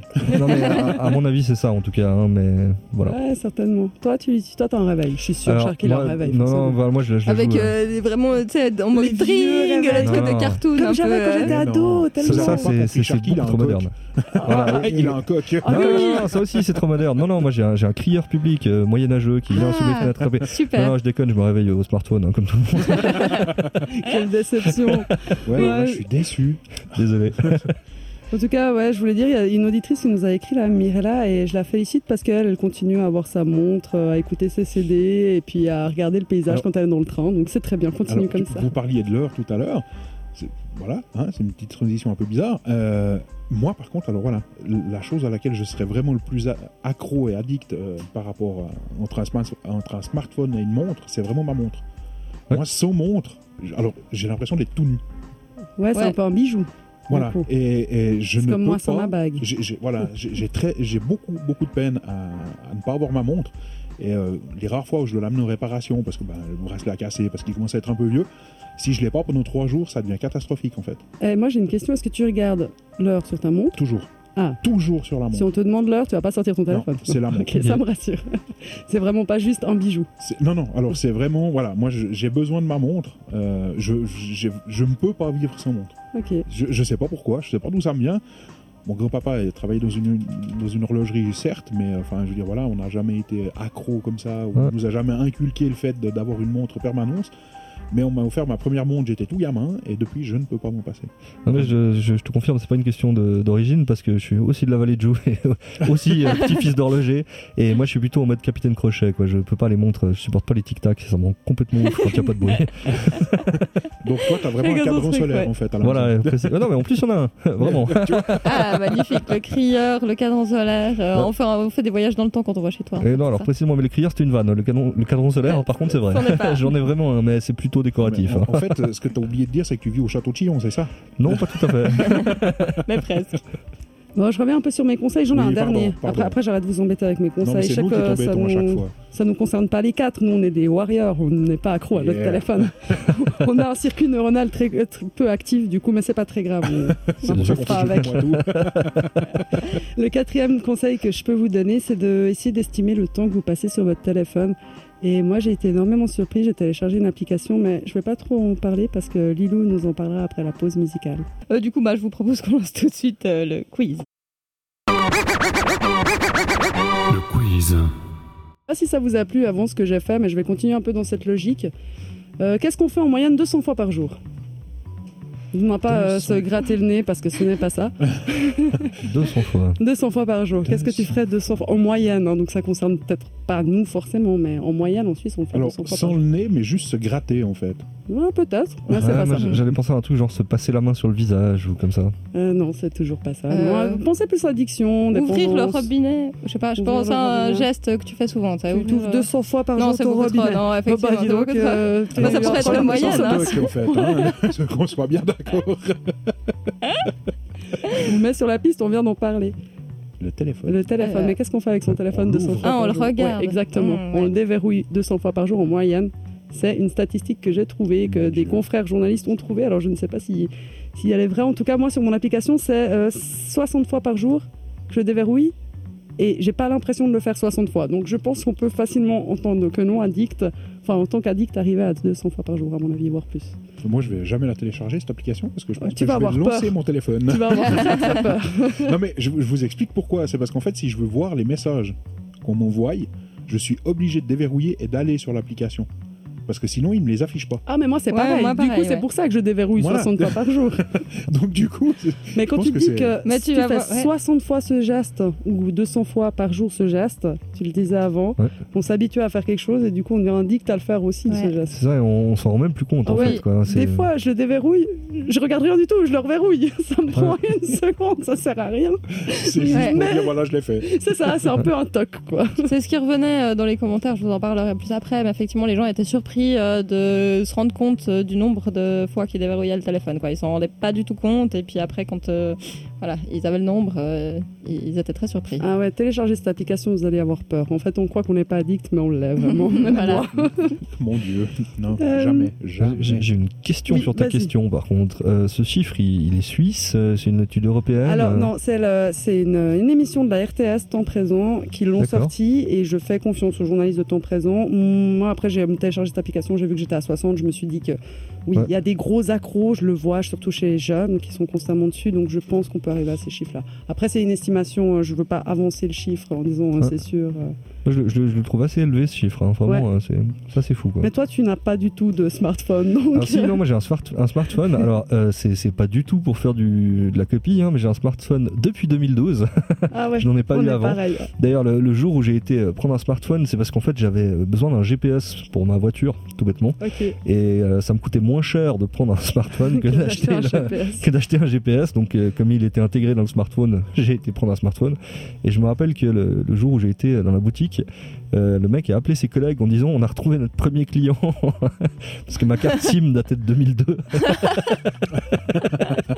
Incroyable, donc du coup elle était Voilà. plus du tout au bon format. euh, pour, euh, ça marchait, j'en avais rien à battre. On va changer un peu de sujet avec cette deuxième question. En Suisse, un décès sur 12 est dû à ça, mais à quoi? C'est bien, c'est gay, hein. C'est- hyper Ouais, gay. ouais, tout à fait. Alors si vous, ne vous avez une chance sur 12 d'en mourir. Qu'est-ce que c'est? Oh, ça ne concerne Ah, pas les, tout le monde, mais... les gens qui tombent de falaise en se On prenant en selfie. ça aurait été pas mal. Un sur 12, ça fait beaucoup. Ça fait hein. On n'est pas des lemmings. Non, non, Mon Dieu. c'est pas ça, je te rassure. Non, ça- on change de domaine, on n'est plus sur le téléphone. C'est Ah. quelque chose qu'on consomme. euh, qu'on consomme tous en général. Enfin, tout le monde, on consomme pas tout le monde. Il y en a qui aiment pas ça, mais c'est généralement quelque chose. L'alcool. Ouais. Un décès sur 12 en Suisse c'est dû à l'alcool. C'est Hmm, beaucoup, ouais. énorme. Alors, je sais pas combien il y a de j'ai pas poussé aussi loin. Mais euh, ouais, je sais pas combien il y a eu Bah, après, on peut, décès on par peut- jour en on peut Suisse. faire un petit, une petite règle de 3 assez simple, hein, se dire qu'on est 8 millions et demi, Exactement. puis après bah, on fait les calculs et puis bah, on arrive à peu près. Mais on n'est pas 8 Non. millions et demi à mourir. euh, Non, mais je dis, on Non, est mais- 8 millions et demi en Suisse, Oui. Puis après bah, tu, fais, la- tu fais la règle de 3 et puis tu arrives au chiffre de, de nombre de personnes qui, qui décèdent par année Ouais, ou qui décéderont de ça. euh, Ouais, c'est ça qui décéderont dans, de ça. Ouais, tout dans le fait. cours de l'année 2019. Mais on, on peut voir les choses du bon côté. hein. Ça veut dire qu'on est, les- on est très très bon pour préparer notre examen du foie. Voilà, exactement. Ah, Ce qui est bien, c'est qu'à Noël, si vous manquez de foie, vous pouvez prendre celui de Sharky, par exemple, ou euh, de Lilou. Ou, voilà, appelez-nous, on vous donnera je- notre foie, il est prêt. Je, déconseille. le mien. Pas si consommable que ça, en non, fait. mais tu, tu vois, quand on voit un truc d'occasion, on marque l'état du produit. Donc, euh,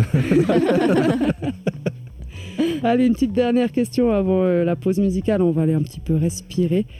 Euh, Qu'est-ce que font 1,5 euh, non 1,15 millions de Suisses Euh, ouais, qu'est-ce qu'on fait? On est 1,15 million de Suisses à le faire. Donc Tous ça les fait à peu jours près euh, Ouais. Non, sur Ouais. une, enfin en général, il n'y a pas de, il y a pas de- d'effet de temps. Donc ça fait à peu près 7% de la population qui le font, quelque chose qu'on qu'on aime bien, qu'on fait par plaisir. Une petite idée? On change aussi complètement de domaine. C'est pas quelque chose qu'on consomme. C'est quelque que chose de légal. Du ski. D'accord. Du ski Non, Ouais. Euh, ça aurait pu, surtout que les conditions sont pas mal.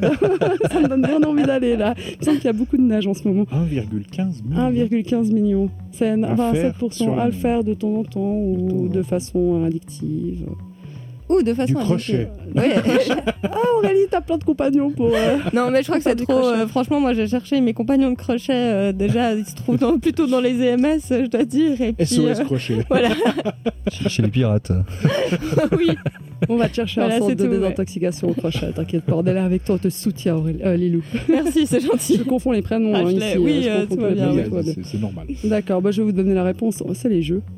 Et toi, tu me disais que tu étais addict aux jeux, euh, Chris. Ah, jeux vidéo, Alors, je ouais. pensais pas que c'était. D'accord. Alors, jeu d'argent plutôt, je pense, dans cette statistique-là. Ok.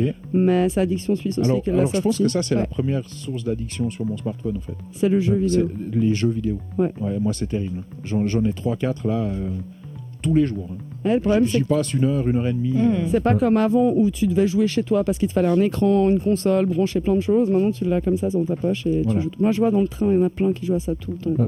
Et, et je sais plus qui c'est qui disait, un, un des acteurs de Friends justement, qui disait que euh, il pourrait pas refaire la série Friends dans les- dans l'époque qu'on vit actuellement. Parce qu'à cause des smartphones, en fait, ils auraient plus les discussions qu'ils avaient autour de la table devant un café Ouais. euh, au Central Perk, par exemple. Et euh, ça aurait pas été possible. Ouais, parce qu'elle elle reflèterait pas une réalité en fait. quoi. Il y a déjà personne sur son smartphone. hein. Donc ça, c'est pas normal, tu vois. Dans le café, il y a personne qui est en train de regarder. Ouais, c'est ça, euh, que- ça joue pas du tout. Voilà. Et ouais, justement, mais je sais plus qui non, c'est mais qui- c'est aussi le format. ça. C'est aussi le format et puis la façon dont c'est tourné. euh, ça intéresserait pas les jeunes aujourd'hui. C'était un truc comme ça que t'as vu. Bon, ouais, non, Ouais, mais ouais, c'était un truc comme ça. parler. ouais. Mais je sais plus qui c'est qui avait déclaré ça. C'était un des acteurs hein, de, de Ouais. la série, mais euh, enfin c'est c'est juste hallucinant de se dire qu'il pourrait pas hum, refaire une série comme ça. Je vous propose qu'on on s'écoute euh, Amélie Daniel.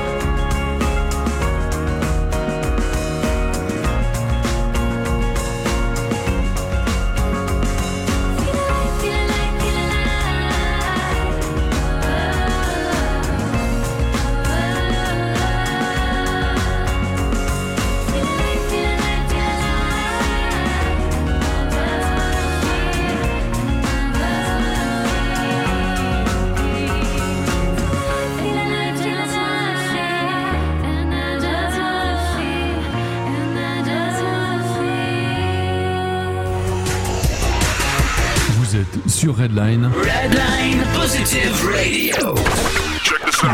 C'est Jeudi Moi Tout.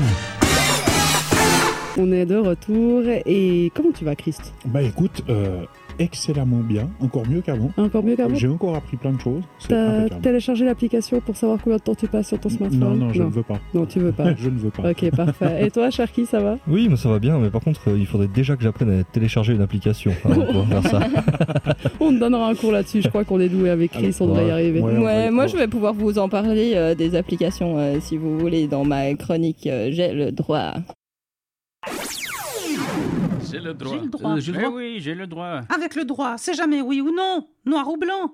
On est toujours en zone grise. Un autre trouble. Mais qui es-tu pour juger? Je ne vous juge pas. Je regarde simplement avec les yeux de la société. Et bienvenue dans cette chronique euh, dans laquelle euh, je vous propose aujourd'hui une analyse juridique et technologique. Euh, Vous entendez technologique, vous dites Ah, ça va être le quart d'heure, euh, carte mère et C. Eh bien, pas du tout. Je vais vous apprendre quelque chose sur moi que vous ne savez pas encore. Je suis pas seulement juriste généraliste, je suis également spécialisé en droit, criminalité et sécurité des technologies de l'information. Tout ça en Ouais. même temps? Tout Oh ça, mon dieu, Mais ça fait oui. beaucoup de brevets tout ça. Mais en, en gros, tu travailles avec Batman, c'est ça? Mais presque. C'est Robin. C'est Bat Lilou. Lilou. Me voilà démasqué. En fait, à l'Uni, euh, à côté du droit, j'ai étudié les aspects euh, légaux, mais aussi techniques de tous les appareils connectés qu'on utilise au quotidien. Et comme ma chronique s'appelle J'ai le droit, eh ben, j'ai le droit de vous parler de ce que je veux. Exactement, on te donne le droit. C'est très gentil, Après merci. vous, maître. Je fais mon disclaimer habituel, hein, euh, vérifier, questionner tout ce que je vous dis, évidemment. Euh, D'ailleurs, en droit comme en technologie, c'est pas rare d'avoir plusieurs avis différents sur un même sujet. La réponse type du juriste, c'est toujours ça dépend, ouais. Ça dépend, Ouais, Ça dépend, oui. ça. Exactement. Eh ben, en fait, c'est aussi souvent la réponse type de l'informaticien. C'est Du- aussi euh, souvent ma réponse type. Et moi, du coup, aujourd'hui, je vais incarner les deux personnages pour vous parler des applications smartphone pour lutter contre la dépendance. Attention, toute ressemblance avec des personnes existantes est absolument fortuite. T'es sûr de ça? Parce que je crois qu'on va se reconnaître, Chris. Oh oui. Si vous êtes informaticien ou juriste, en tout cas, euh, la- la- toute ressemblance est fortuite, je vous le dis déjà.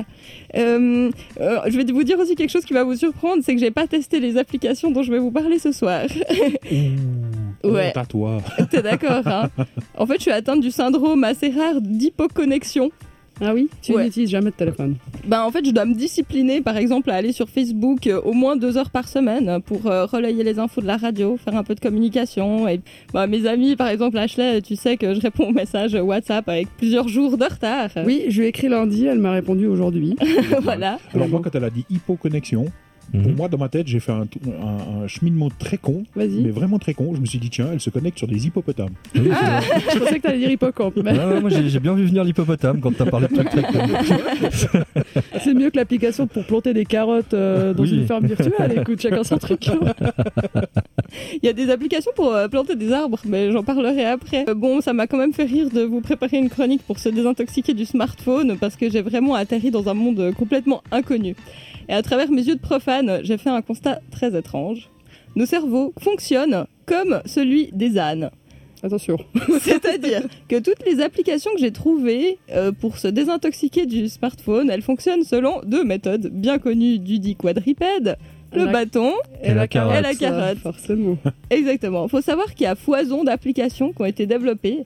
Et je vais en citer euh, juste quelques-unes. Si vous avez des expériences, je vous invite à nous écrire sur notre live Facebook ou bien à m'envoyer un message euh, voilà, pour me raconter euh, votre expérience par rapport à ces applications. Ou à Vous nous appeler. Ou à nous appeler, exactement. Donc, si vous envoyez un message à Lilou, vous êtes déjà au courant qu'elle va vous répondre dans une semaine. hein. Voilà, c'est ça. Soyez patients. euh, je, je passe le message général, comme ça tout le monde le sait. Je suis connectée à son Facebook, là, elle a euh, 152 notifications et Pas 32 ouverte. messages en attente. Je Donc, si vous êtes, les euh, mails. si vous êtes 32e, bon courage. C'est comme à la poste. Tu sais, t'as ton numéro. T'as le numéro 32 et au fait, euh, ils sont Ça n'avance jamais. Voilà, sauf qu'à la poste, quand même, ils font les numéros à la suite. Tandis que moi, je pioche un message au hasard de temps en temps. euh, Donc si vous avez de la chance, elle vous répondra tout de suite. Voilà, si vous n'avez pas de chance, je vous répondrai pas. Donc euh, il y a foison de ces applications euh, qui ont été développées, je l'ai dit. Donc dans la catégorie euh, carotte, euh, on a des applis comme Your Hour qui en fait monitorent ton activité.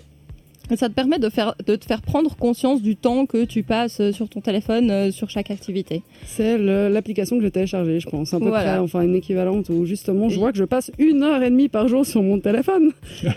c'est énorme, mais bon, euh, Lilou a pu le constater hier soir. Souvent, je laisse mon téléphone comme toi en ce moment euh, sur un truc et je le regarde pas trop, et en fait, ça compte quand même les minutes. Donc, je pense que j'ai pas une heure et demie d'utilisation, quoi. J'espère pas. Sinon, ça veut dire que je suis plus avec mon téléphone qu'avec mon meilleur ami. Mais tu tout va sais, c'est marrant parce que j'ai remarqué, en fait, il y a plusieurs applications qui marchaient pas très bien aussi. Puis il y avait plein de commentaires de gens frustrés, genre, il m'a compté 1h20 sur Instagram alors que j'étais en cours et mon écran était juste en veille. Tu Ça m'a fait assez rire, ce genre de commentaires. Ouais, ouais, ouais.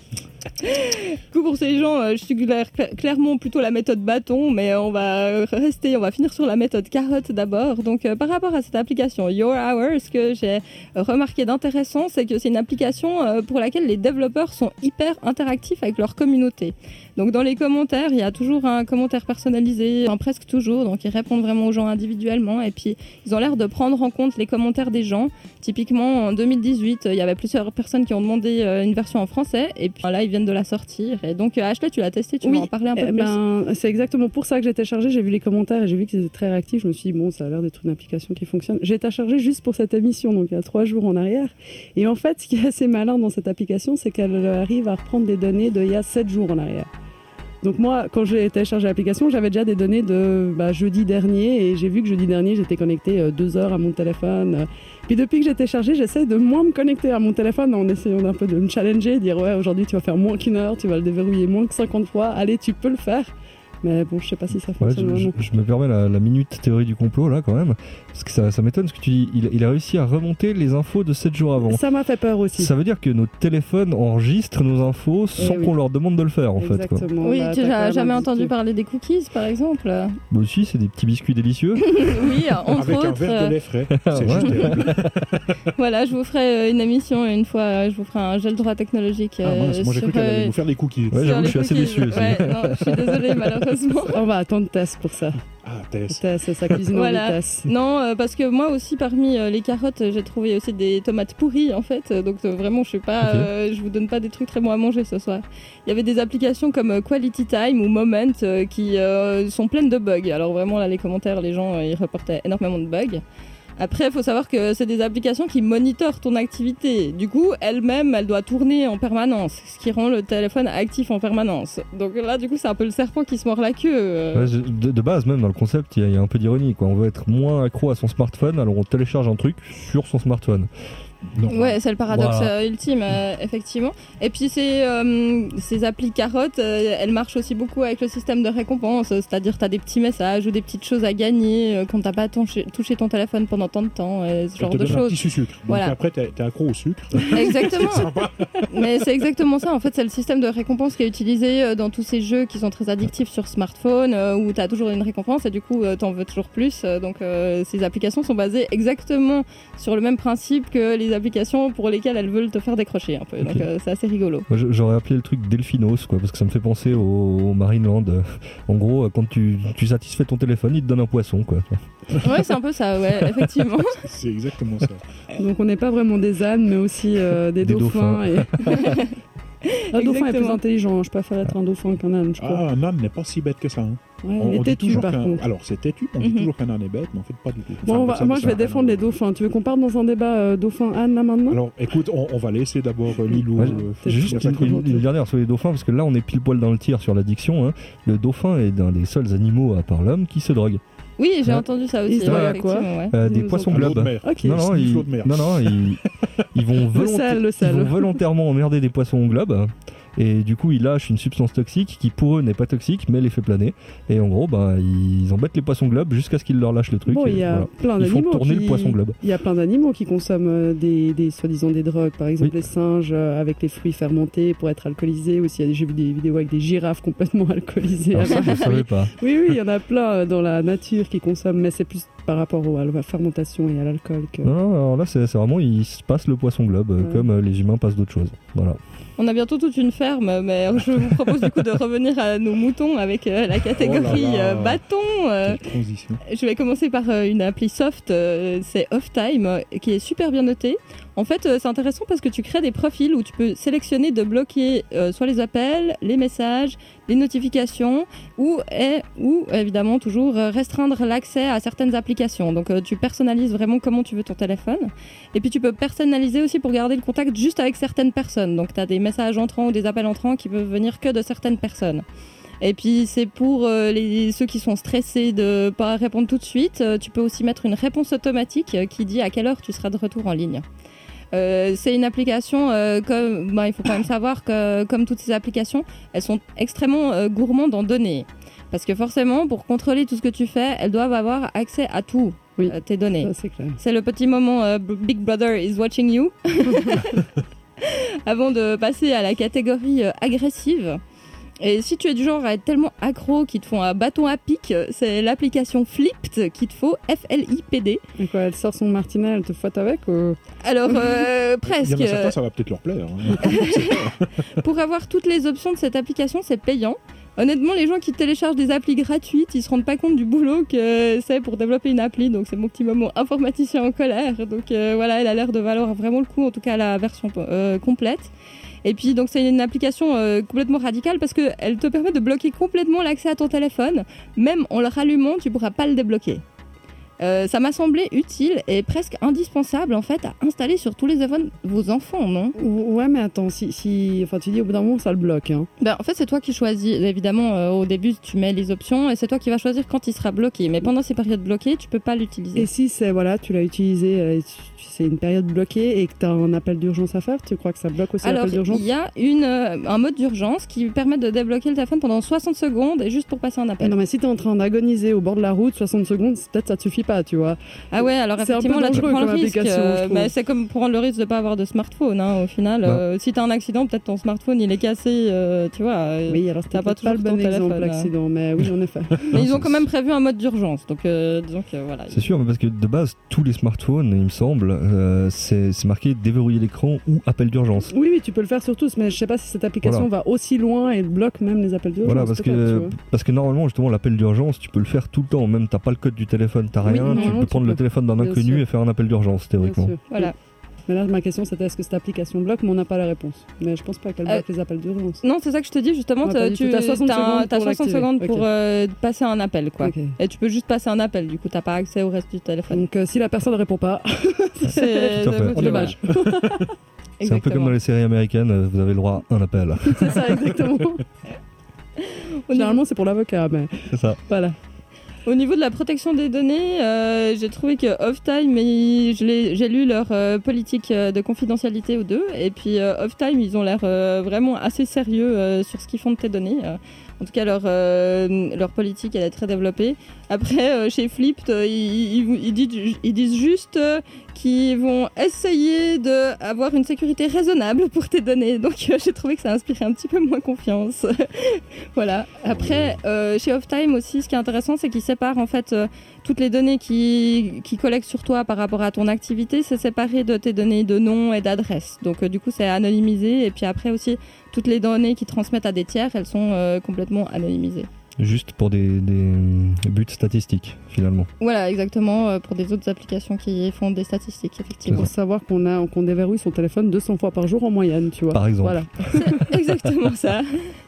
C'est terrible, c'est terrible. Moi, je, je- je me reconnais là. En fait, moi, il faudrait que tout que je les télécharge et que je bloque mon attel 24 heures sur 24, en fait. Oui, horrible. tu peux, tu peux aussi effectivement euh, toutes les essayer. En tout cas, si tu les essayes, euh, je, je veux bien un retour euh, de ta part. Et il y a plus simple, hein, tu sais, tu peux juste éteindre ton téléphone. Oui, aussi. Et le euh, mettre dans le frigo. Voilà. Ah, ah, Derrière les yogourts, s'il te plaît. Voilà. Sinon, tu le mets dans le micro-ondes, ça fait une cage de Faraday. Bah, après, faut pas allumer le micro-ondes, hein, mais en tout cas, il est isolé Alors, de ça va les. déjà être compliqué parce que j'ai plus de micro-ondes. Ah, ouais. Je suis anti-micro-ondes. ah, bienvenue au Ah, club. voilà. Moi non plus, j'en ai pas. C'est- de Je ne supporte pas ce machin. Je supporte pas les. Qu'est-ce qui était. Oh là là. Ça fait trop Oh. d'ondes, euh, Dixit, l'accro au téléphone. Bah, tu sais qu'elles sont euh, bloquées à l'intérieur, euh, les ondes Non, du non, mais c'est- c'est c'est pas Au une question contraire. d'onde en fait. C'est Ah. une question que quand on réchauffe quelque chose dans un micro-ondes, de l'eau, n'importe, hein, je trouve que ça donne un goût particulier aux aliments. Ah, Ah, bah, c'est- c'est l'activation des molécules, elle Et est je pas que c'est pareille. vraiment pas hein, bon. Non, c'est pas une question de flasque ou quoi que ce soit, mais, mais euh, moi par exemple, à un moment, je faisais souvent du riz au micro-ondes. Il y a une technique pour le faire, hein, pour le cuire au micro-ondes. Euh, ça va super vite, certes, mais moi je trouve que le riz est pas bon. Là, les Je gens qui. Ça donne un goût à, à- à l'aliment qui est juste pas terrible. Les gens qui nous suivent ils doivent se demander pourquoi tout d'un coup on est en train de débattre sur Pardon, le riz oui, au micro. Donc euh, non mais vous, je vous rassure, vous êtes toujours euh, dans Jeudi moi tout et puis euh, on parlait toujours des applications euh, pour vous décrocher de votre smartphone. Pour, application micro-ondes sur le téléphone. Voilà, application micro-ondes peut-être. Tenez-nous au courant de vos expériences par rapport aux applications. Et j'ai fait aussi une dernière catégorie qui est la catégorie rien à voir. Et c'est l'application Break Free que j'ai mise dedans qui te donne des informations complètement inutiles du genre que le céleri contient tellement peu de calories quand le machin tu dépenses plus de calories qu'il t'apporte nutritionnellement.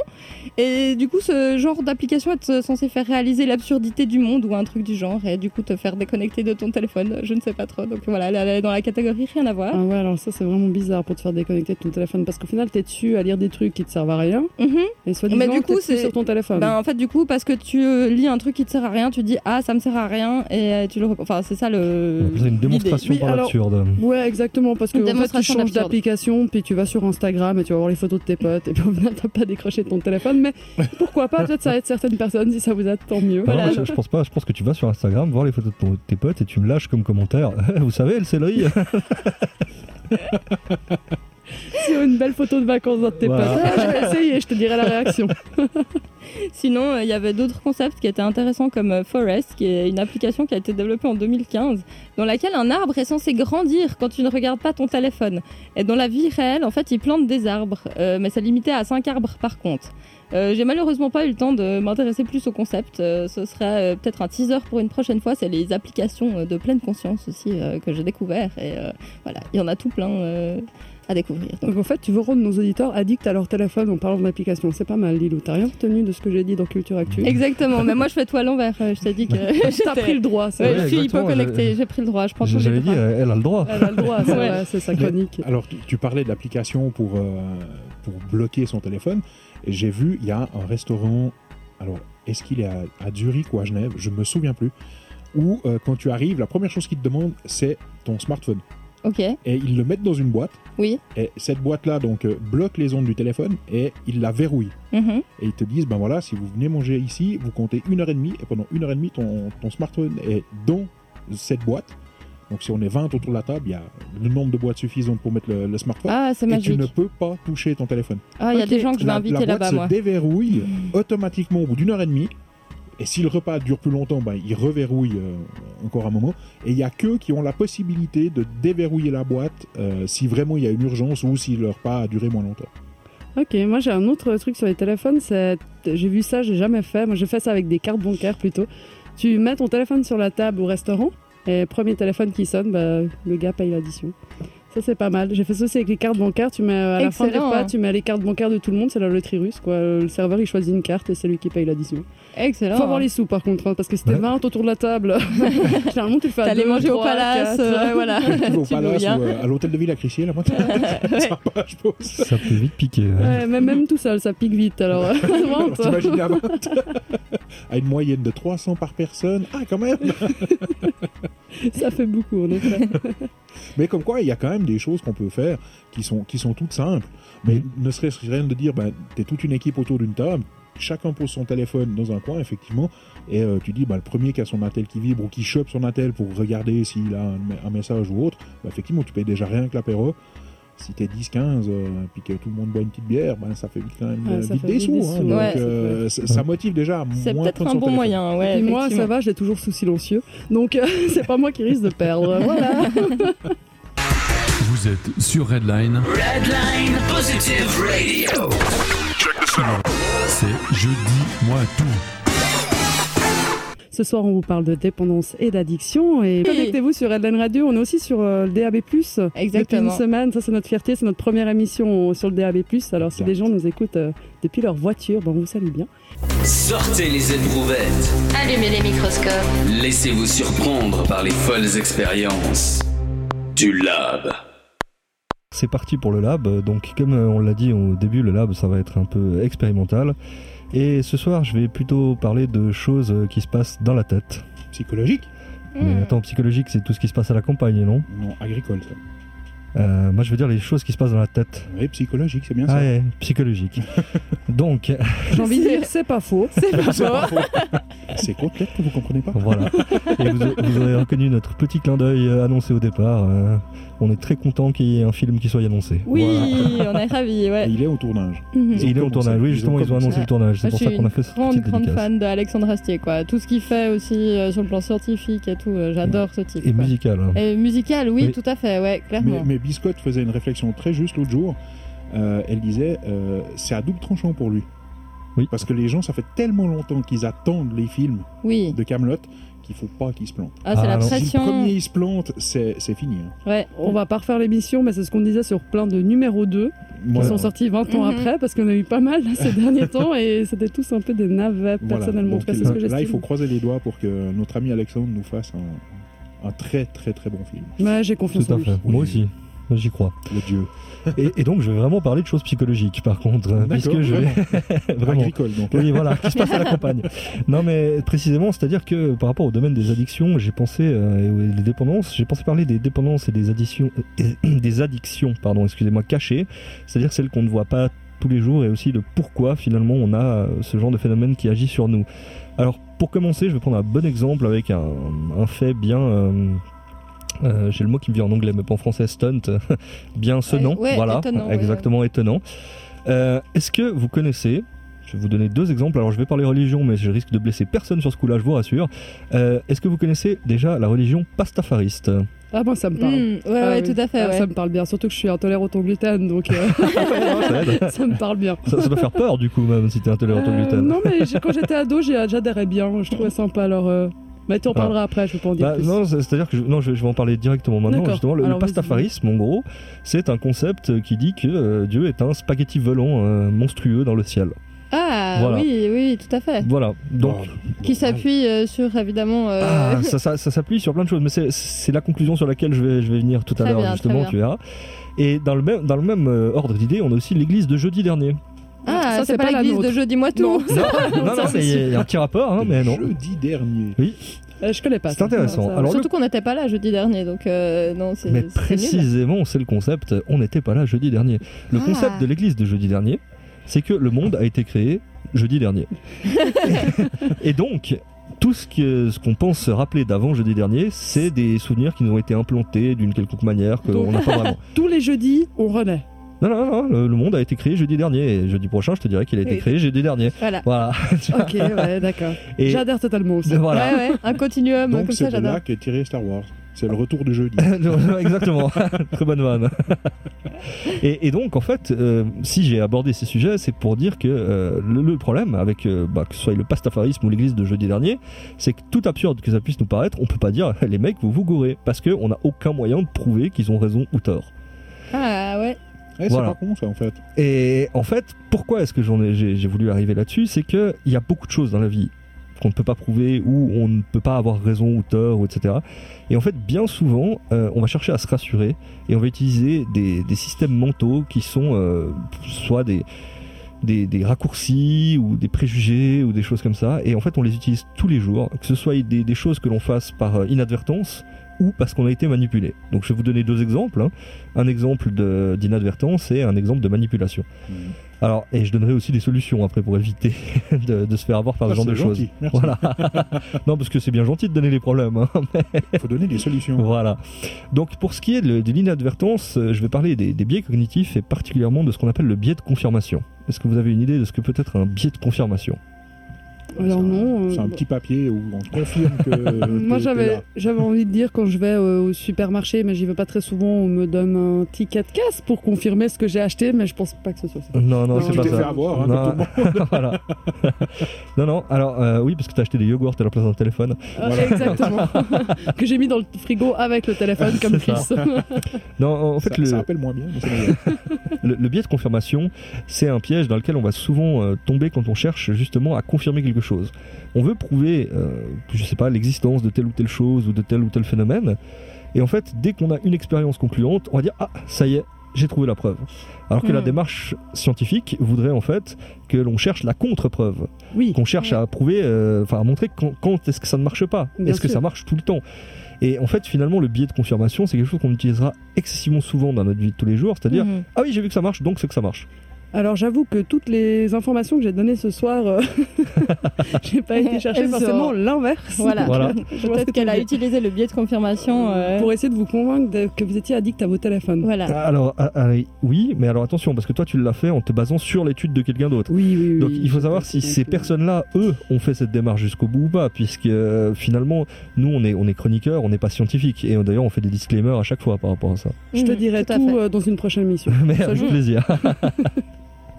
Et, donc ça, c'est un des pièges qu'on peut utiliser par, inadvertance. Un, piège qu'on utilisera, par, enfin, qui nous arrivera plutôt par manipulation, ce qui arrive très souvent, c'est celui des arguments fallacieux. Alors qu'est-ce que c'est qu'un argument fallacieux? C'est un argument qui paraît tout à fait valable, mais qui en fait n'attaque pas du tout le fond du sujet et va finalement euh, nous faire gagner un débat sans faire avancer le sujet. C'est comme un sophisme.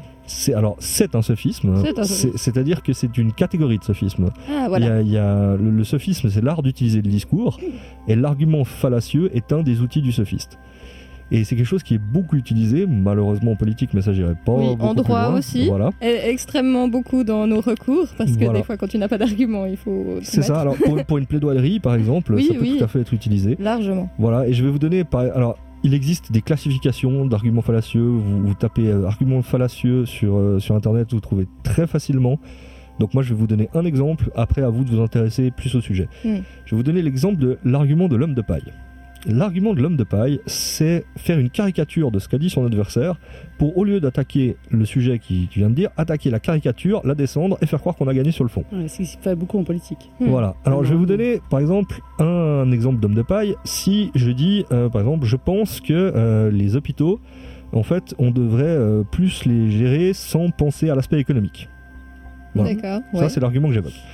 Me détruire, ah, détruire cet argument par la stratégie de l'homme de paille reviendrait, à dire Ah ouais, donc j'ai compris, toi tu veux que tout soit gratuit pour tout le monde, et puis de toute façon c'est les citoyens qui payent. Hmm. Vous voyez? Euh, Parce à C'est un que on a- raccourci. Voilà, on n'a euh, ouais. jamais parlé de budget, Mhm. on n'a on a jamais parlé euh, de, gratuit tout pour tout le monde, et etc. Exactement. On a juste dit, moi, je pense que ça devrait plus aller dans ce sens-là. Mhm.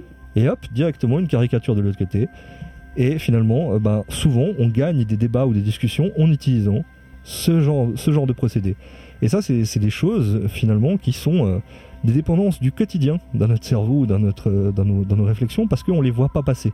Ouais, c'est un mécanisme qu'on a mis en place Voilà. depuis petit, qu'on nous a appris Mm. à mettre en place, parce que souvent les parents, je pense qu'ils utilisent aussi ce genre d'argument Oui. pour, euh, voilà, pour faire comprendre un message à son enfant. Et nous, on est habitués à ça depuis petit. C'est ça. On, on nous répond, c'est comme ça, bah, parce que c'est comme ça. Ouais, exactement. Ouais. Ça, c'est un argument d'autorité. On Voilà. justifie par euh, l'autorité à décider que. Mhm. Mais tu, tu parles de manipulation, euh, on, on en parle beaucoup ces temps avec tout ce qui se passe en France, hein, donc on va pas revenir là-dessus. Mhm. Euh, on accuse beaucoup une ces grandes chaînes médias, euh, Mhm. faut pas la citer BFM TV quand même, parce que ben voilà, euh, de manipuler les, les- les médias et euh, enfin de manipuler les masses grâce aux médias. Et si vous voulez vous- voir un film qui est extrêmement bien fait, alors je vais pas dire qu'il est réaliste, hein, qu'on soit bien d'accord, mais il est extrêmement bien fait par rapport à la manipulation des médias vis-à-vis des gens qui regardent le téléjournal ou autre. Euh, le film s'appelle Breaking News, il est sorti en 2004. Euh, il est juste incroyable. Donc c'est l'histoire de, de journalistes en fait qui filment, qui font un live pendant un braquage Mhm. et qui Qui se font prendre dans le braquage. non non alors ils se font pas prendre dans le braquage Ah, en pas le fait euh, pense, ils, ils enjolivent en fait le travail de la police en disant que c'est les meilleurs, qu'ils font pas de bavure, enfin voilà. Et en fait, les, les braqueurs, de leur côté, voient ça à la télé et décident de rétablir la vérité par rapport à ce qui s'est dit dans les journaux, en live. Et eux, ils font ça sur les réseaux sociaux. Donc, ils, démontent en fait tout. Et, et vra- vraiment, euh, Mm. il est Mm. super bien fait par rapport à ça. Et c'est là qu'on voit ouais. qu'avec un tout petit truc, on, on peut manipuler l'opinion des gens euh, Oui. pour pas grand chose. Tout à Ouais. fait. Même même le, le timing. Alors moi, je, je vais citer euh, Marilyn Manson pour le coup. On pourrait pas penser que c'est lui que j'allais citer sur ce coup-là, mais il disait un truc euh, dans un reportage que j'avais vu.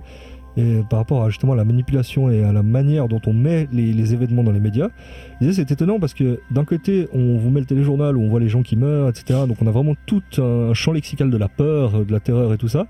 Et juste après vous avez des gens hyper en forme, tout heureux, souriants, qui sont associés à des marques de produits. Mhm.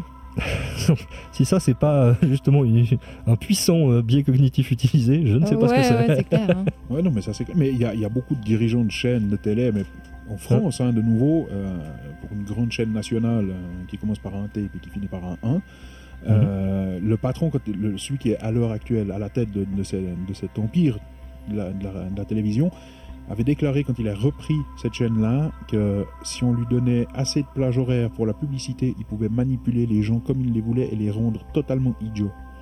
C'est exactement ce qu'il a réussi à faire. Une, une partie des gens, en tout cas ceux qui, ceux qui le regardent en permanence, parce que pour ceux qui allument pas leur machin, ils Non, peuvent pas. mais, mais voilà, mais, Mais il faut quand même se rendre compte que, que ce groupe-là Ouais. euh, produit en masse des, des séries, des jeux, etc. Euh, on distribue à peu près dans toute l'Europe et euh, parce qu'on dit toujours ouais mais c'est très local, c'est français. Non, ils, ils sont Ah non, vraiment européens. énormes. Et euh, ils arrivent à manipuler des millions et des millions de personnes, à les rendre vraiment, mais enfin, je vais dire idiot, mais c'est- très réducteur pour les gens qui regardent, parce que je suis le premier à regarder certains jeux. Après, je pense que les gens sont quand même relativement intelligents pour réussir à faire la, la part des choses. Et, et je pense que son, son but n'a pas vraiment été atteint. Il voulait vraiment abêtir les gens et j'espère sincèrement qu'il n'a pas réussi. Ouais, je, je, je pense qu'il n'a pas réussi non plus, mais plus que idiot, je dirais conditionné. Et d'ailleurs, en parlant de conditionnement et de manipulation de l'information au travers du temps, le mot idiot est très intéressant pour ça. Est-ce que vous savez d'où vient le mot idiot? Hmm, d'id- euh, un truc avec euh, idée, peut-être, je sais pas. La Alors même non, racine, c'est pour idée, je sais pas, mais non, non, je- ça, ce serait, ce serait légitime, mais non. Mais non. Idiot. Alors, je vais vous donner un, un indice qui sera peut-être pas un indice, hein, parce que c'est un peu compliqué. On le retrouve en mathématiques. En mathématiques. Oui, un idiome en mathématiques. Qu'est-ce que c'est? Ah, bah moi, on n'a pas parlé à l'école, en tout cas, des Ah. idiomes. Enfin, oui, il y en avait dans la classe. euh. Non, non, des idiomes. C'est c'est une Ah, idiomes Ouais, Ah c'est oui, les une idiomes. structure particulière. Ah. Et donc, en fait, idiot Oui. vient du grec idios, qui Ah. veut dire particulier, différent. Donc, on peut se demander, dans l'évolution du langage, à quel moment particulier différent a été associé à manque d'intelligence. Bon, quelque part, euh, particulier, différent, c'est toujours euh, un peu quelque chose qui effraie, donc euh, c'est toujours quelque chose qui n'est pas comme nous. Précisément, hein, ouais, non, c'est on ça. le connaît, le comme nous. Ouais, c'est ça. Voilà, du coup, ouais, je Mais c'est assez intéressant, il y, a, il y a plein de mots comme ça. Stupide, c'est celui qui est frappé de stupeur. Oui, tout Donc à celui fait, qui est stupide est celui qui s'étonne à la base. Voilà. Comme quoi. Et, et mon préféré, hein, si on part sur la, la petite parenthèse étymologique, je me permets, on est dans le lab, c'est imbécile. Celui-là est magnifique. Oui. Imbécile, ça vient du latin imbecca qui veut dire sans béquille et qui se réfère à celui qui refuse de s'appuyer sur le dogme. Ah, très joli, ouais, merci pour euh, cette- Voilà. ce petit moment étymologique. Tout à fait, avec plaisir. Et, et- et donc, euh, bah, pour continuer sur les, les petites manipulations de l'esprit, etc., moi, il y, en a- une qui revient toujours et qui m'énerve plus que les autres, c'est l'argument de la nature humaine. Oui, mais de toute façon, c'est la nature humaine. C'est dans la nature de l'homme d'être mauvais, etc. Oui, bon, ça, c'est un peu comme quand tu dis une personne euh, qui est tout le temps en retard. Oui, mais c'est parce que c'est Jacques, tu vois. Voilà. genre, il est tout le temps en retard, c'est normal, c'est Jacques. Jacques, Enfin, voilà. là, j'ai pris un nom au hasard. hein, Je connais Ouais. aucun Jacques et je m'excuse auprès de tous les Jacques. J'estime pas que vous êtes des gens en retard. elle elle- s'excuse, papa. Mon père s'appelle Jacques. Ah voilà, est-il en retard? Non, Pardon, il est pas en papa retard. Shark. Ah bah voilà. Mais non, mais pour en revenir à ce- cet argument de la nature humaine, et je pense que ton exemple est très bon, par contre, c'est comme dire oui, mais c'est parce que c'est celui-ci. C'est en fait euh, prendre un constat tout en niant le potentiel de la réalité. C'est-à-dire que c'est pas parce qu'on a fait des conneries pendant euh, quelques siècles ou décennies, ou ça c'est à chacun de juger, qu'on n'est pas capable de faire des bonnes choses. Et c'est pour ça que cet argument de la nature humaine, justement, rentre typiquement dans ces, ces biais euh, cognitifs. Euh, C'est-à-dire que pour moi, la seule nature de l'homme, c'est d'avoir le choix. Et c'est pas parce qu'il choisit depuis longtemps de faire le mauvais choix qu'il est pas capable de faire le bon. Mais tu Voilà. penses pas qu'on est quand même euh, guidé vachement par l'inconscient? Parce que euh, je veux dire, même tous euh, les grands psychologues, enfin psychanalystes et tout, ils, ont- ils disent quand même que. Ouais, on est. En tout cas, tous les gestes que tu fais au quotidien un peu sans y penser, te nourrir, euh, aller te coucher, des Mhm. trucs euh, un peu spontanés, c'est quand même pas guidé par euh, ton un choix complet, quoi. Alors, ça serait l'inconscient. Il y, a des choses qui sont guidées par l'inconscient et d'autres par des, par des choix complets, je pense. Mais après, là, c'est c'est un débat psychologique un peu trop pointu pour moi. Je pourrais pas rentrer, je pourrais pas rentrer, je pourrais pas rentrer jusque là, je dirais. Mais euh, je, je pense que le, les- le choix est là par rapport à, l'action. Effectivement, dans ton quotidien, il y a plein de choses où il n'y a pas d'influence que tu vas recevoir de ton subconscient, mais il y a quand même un moment où c'est toi qui choisis. Et dire que la nature de l'homme est bonne ou mauvaise, pour moi, ça n'a aucun sens, puisque justement, sa seule nature, c'est d'avoir le choix. Dire qu'on est bon ou mauvais, ça voudrait dire qu'un bébé qui naît a déjà une intention imprimée en lui dès le départ. Ça voudrait dire celui-ci, oh attention, il est maléfique. Ou alors, au contraire, c'est un ange. Ça me paraît très étonnant. Ouais, mais peut-être pas quand tu nais, mais suivant le contexte dans lequel tu grandis, euh, je pense qu'après tu es déterminé assez vite. Parce que Alors- si tu grandis avec deux parents qui te frappent, euh, t'as peut-être moins de chance d'être, euh, d'avoir beaucoup de compassion envers les autres, je ne sais pas. Alors clairement, il y, a- il y a les influences, Mhm. mais derrière, il y a le choix. C'est-à-dire que quelles que soient les choses qui t'arrivent, ça c'est un peu le... Alors, je, je parle souvent de philosophie, là je, je fais une référence à la philosophie stoïcienne. Quel que soit ce qui t'arrive, ce qui t'arrive, ça dépend pas de toi. Mhm. Par contre, la manière dont tu réagis, Oui, ça, ça dépend de toi. tout à fait. Et ça, c'est le choix, et c'est justement pour moi la nature humaine. Après, tu Voilà. peux partir sur une autre théorie comme Lise Bourbeau, si je le dis bien. C'est une Canadienne qui estime que on a des blessures en nous et que si on, a, on est dans une telle famille, c'est parce qu'on arrive avec nos propres blessures, donc déjà nos propres. euh, Bah, c'est vrai qu'après, il y a plein de systèmes et- de croyances différents. hein. C'est comme Ça les réincarnations. Enfin voilà, ça dépend euh, ouais, sur quoi tu Mais, pars. mais, mais précisément, et mais par contre, toutes ces questions sont, sont assez euh, finalement perturbantes pour l'esprit, surtout si on se les pose euh, à répétition. Trop souvent, oui, Voilà, tout exactement. à fait. Et, et donc, c'est c'est en fait finalement l'aversion pour ce type de questions qui fait qu'on va se remettre à tous ces biais cognitifs euh, ou de ces manipulations, etc. au quotidien. Parce qu'on va pas vouloir affronter ça, ou parce que c'est plus simple de ne pas l'affronter. Mhm. D'ailleurs, il y a un mec qui disait, je crois qu'il s'appelait Kybalion, et qui disait ça, ça date de 600 ans avant Socrate. Il disait présenter la vérité sur un plateau d'argent à quelqu'un, la plupart du temps, il va vous tabasser avec le plateau. Oui, c'est vrai. Parce que ça remettra en cause sa façon de voir le monde, et que ça, c'est très difficile à faire. Tout à fait. Je pense que l'humain a besoin d'expérimenter aussi les choses par lui-même pour euh, accepter euh, voilà, la- la- les vérités, euh, certaines vérités. Tout à fait. euh, ouais. Mais l'humain a la mémoire très courte. Aussi. Malheureusement. Malheureusement. Oui, Parce tout comme les on- poissons on, rouges.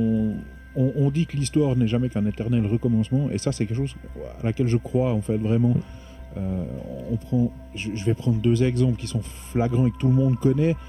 La première et la deuxième guerre mondiale. Je veux dire, Clairement. après, a- après la, la première guerre mondiale, tout le monde a dit plus jamais un truc comme ça. Et pourtant, la deuxième. Et, et, euh, et quelques années après, euh, ben, ils ont fait pire. Ouais. Ils ont fait Mm. pire. Et, et- enfin voilà, je veux dire, c'est, c'est- et c'est là qu'on voit que on, on a beau dire tout ce qu'on veut sur les- le cerveau et autres, l'être humain, s'il a décidé d'être, je m'excuse, hein, je, je suis très vulgaire, mais d'être con, Mm. euh, il va être con. Je veux Mais- dire, euh, et mais- ça c'est pas, c'est pas la nature humaine, c'est juste un choix. hein. Oui, mais ça, ça n'empêche. Justement, c'est un choix, c'est exactement ça, et ça n'empêche pas qu'il a le potentiel de ne pas être con. Oui, mais le problème c'est est-ce qu'il a envie de pas l'être? C'est, c'est- et voilà, c'est exactement ça. Non, mais c'est exactement ça. C'est que on, on met le débat au point de la fatalité, alors que non, le débat, il doit se centrer sur la question de l'envie, comme tu viens de le dire. C'est une question de volonté et non pas de fatalité. C'est ça. Et, mais le problème, c'est qu'il y a aussi le, le fait qu'on a appris à, à dire aux gens, ben, restez dans votre... Enfin, restez devant votre quoi. C'est- pas tout à fait ça, mais, mais euh, on ne doit pas essayer d'exposer plus ses idées que ça. Mhm. On, a, on a appris à se, s'individualiser, puis à rester très individuel finalement. euh, Exactement. Et- et de dire aux enfants, non, mais t'as pas le droit de parler de ça. C'est ça. C'est des Et, adultes et machin. Puis bah, une fois que t'es adulte, bah, tu sais pas de quoi on parle. C'est ça. c'est- Et, et c'est ça qui est dommage parce qu'on on fait pas de. On, on crée pas vraiment de débat, on crée pas vraiment de, de- de- d'intérêt sur certaines choses et c'est ça qui est dommage, je crois. Et je pense que les gens devraient, euh, devraient un petit peu plus euh, apprendre à débattre et euh, justement se souvenir de ce genre de choses. bah, exactement, et je te remercie parce que c'est exactement sur ce genre de point que je voulais en arriver justement, tu vois. Cette transition, Voilà, c'est tellement parfait. fort. C'est tellement fort. Nickel, non mais c'est, exactement Et ça. tellement modeste. C'est, c'est- c'est exactement ça. à C'est-à-dire que, que préparé. il, il- faut plus souvent Et au non. quotidien se poser ce genre de questions et chercher ce, ce genre de débat. Et je vous donnerai une piste très intéressante, c'est euh, ce qu'on appelle, euh, alors c'est pas une, je, je suis pas sûr sur le nom exact, la deuxième désignation oui, mais c'est ce qu'on appelle l'université de zététique. C'est-à-dire que ce n'est pas une véritable université, c'est un Mhm. concept. Et la zététique, c'est justement la recherche euh, intellectuelle euh, honnête finalement.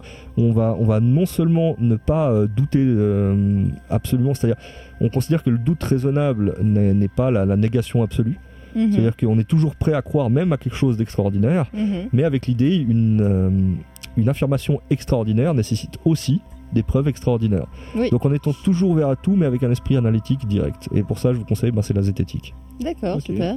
Mais alors du coup, on peut, on peut inclure le fait, par exemple, de euh, la théorie de la relativité d'Einstein, euh, qui est quand même quelque chose que personne n'a réellement pu prouver, en fait. Tout à fait, tout à fait. Mais il y, a- il y a plein de choses. C'est comme la théorie Bon, des cordes, il le dit etc. lui-même, hein. Ouais. Il le dit lui-même. euh, moi, j'ai trouvé cette théorie. Maintenant, à vous, dans, dans le futur, de, de pouvoir le prouver.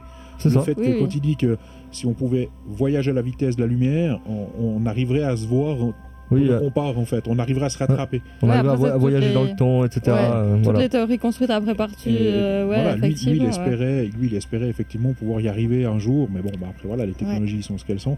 Et euh, mais, mais voilà, mais c'est des choses qu'on ne peut pas prouver, mais il y a toujours un débat qui est ouvert et qui peut être intéressant, mais il faut pas se fermer à ça. Mais c'est exactement ça, il faut jamais être fermé, il faut toujours s'ouvrir au débat. Et d'ailleurs, le, le enfin un des premiers qui pour moi a, énoncé ça dans une, ce que je considère comme une des vérités les plus absolues, c'est Socrate. Avec tout ce que je sais, c'est que je ne sais rien. C'est-à-dire que c'est hyper terrifiant cette phrase en fait quand on, la, quand on essaie de la, de la prendre en soi. C'est-à-dire qu'on ne peut jamais être sûr de rien, il faut toujours être capable de tout remettre en cause et de toujours tout analyser. Parce que finalement, la, cer- la seule certitude du monde, c'est le mouvement. Hmm. Et la mort. Oui, mais elle en fait partie. Ouais. Ouais. Non, y va. Oui, c'est les mouvements des cellules aussi. Ouais, euh, non, mais c'est ça. Et c'est enfin, c'est assez fou, quoi. Voilà. Donc moi, c'était, je, je voulais juste essayer de mettre euh, dans, dans le lab l'accent sur ça. J'avais encore une espèce de deuxième petite idée, mais pas liée avec ça. C'était juste une spéciale dédicace par rapport au thème d'aujourd'hui. Euh, donc sur les addictions et, La dépendance. et la dépendance. hein. Si, si, on parle, euh, si on parle de drogue, justement, d'addiction et de dépendance, on, on est assez d'accord pour dire qu'une drogue, en général, c'est quelque chose dont on ne peut pas se passer et qui va influer sur notre comportement. Ouais, ça me fait penser à quelque chose d'ailleurs. Voilà, tout le monde à cette table est d'accord plus ou moins avec cette définition. Entièrement. Voilà. Alors, la question avec laquelle j'aimerais conclure, c'est on place où l'argent sur ce tableau-là? Voilà. Eh ben, merci beaucoup. Ça, aujourd'hui, on est obligé de le placer là. J'avais envie de répondre. Tu m'as dit qu'on n'était pas obligé, mais j'avais envie de répondre à ta question. Oui, oui, vas-y. Ouais, bah, je pense Ouais. qu'aujourd'hui, on est clairement dépendant et addict à l'argent. On n'a Ah non, pas le choix de toute façon. Ouais. Mais c'est c'est dommage parce que c'est un outil. a plus. Ouais. Mais en Ah fait, oui, même totalement. si tu l'aimes pas, t'es obligé de C'est ça. l'utiliser. C'est ça C'est qui est pervers. Mais donc, le euh, pire, le pire, c'est encore même pas forcément nous, dans, dans le sens où, alors, l'argent qu'on a sur un compte en Ouais. banque et autres, il, il est réel. Je veux dire, on l'a gagné, voilà, on peut aller retirer 20 francs, euh, etc. Le pire, c'est l'argent virtuel. On, on Oui. parlait des courtiers en bourse. mhm. On, on fait gagner des milliards à des gens sur Mhm. de l'argent qui n'existe pas. Ouais, Ouais. complètement. ouais. Un, un- un courtier, euh, est-ce que c'était en 2017 ou en 2018 Je me souviens plus, mais le, le courtier new-yorkais qui a gagné le plus d'argent au monde, donc rien qu'en bonus, hein, je parle pas de son salaire, rien que les bonus de fin d'année, il a touché 5 milliards et demi. Non, mais ça- Alors ça- qu'il a fait gagner de l'argent virtuel pendant toute l'année, Mhm. lui, à la fin de l'année, on lui a donné 5 milliards et demi pour lui dire bah, merci, bravo, tu nous as bien fait gagner de l'argent qui n'existe pas. Ouais. ça, ça m'attriste, mais ça ne m'étonne pas. Ça devient un Enfin, nouveau c'est- truc. euh, C'est ouais. hallucinant. Mais peut-être c'est- qu'on va pouvoir euh, faire euh, une émission sur euh, l'argent virtuel, la Ouais, monnaie ouais. virtuelle. euh, Alors, effectivement. avec grand plaisir. Moi qui Pareil. ai travaillé là-dedans aussi. Ouais, alors euh, ce sera super intéressant.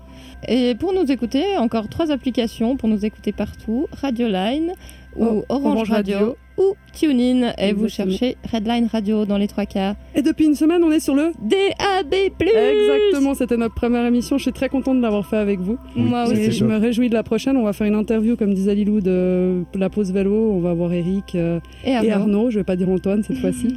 Donc, euh, on sera de retour dans deux semaines. Oui, Eh oui. On se avec réjouit. grand plaisir. ouais. Et en attendant, euh, ben, on- nous, on pourrait vous dire au revoir, mais moi, j'ai plutôt envie de laisser euh, Amélie Daniel nous dire au revoir, parce qu'elle a un titre exprès pour ça.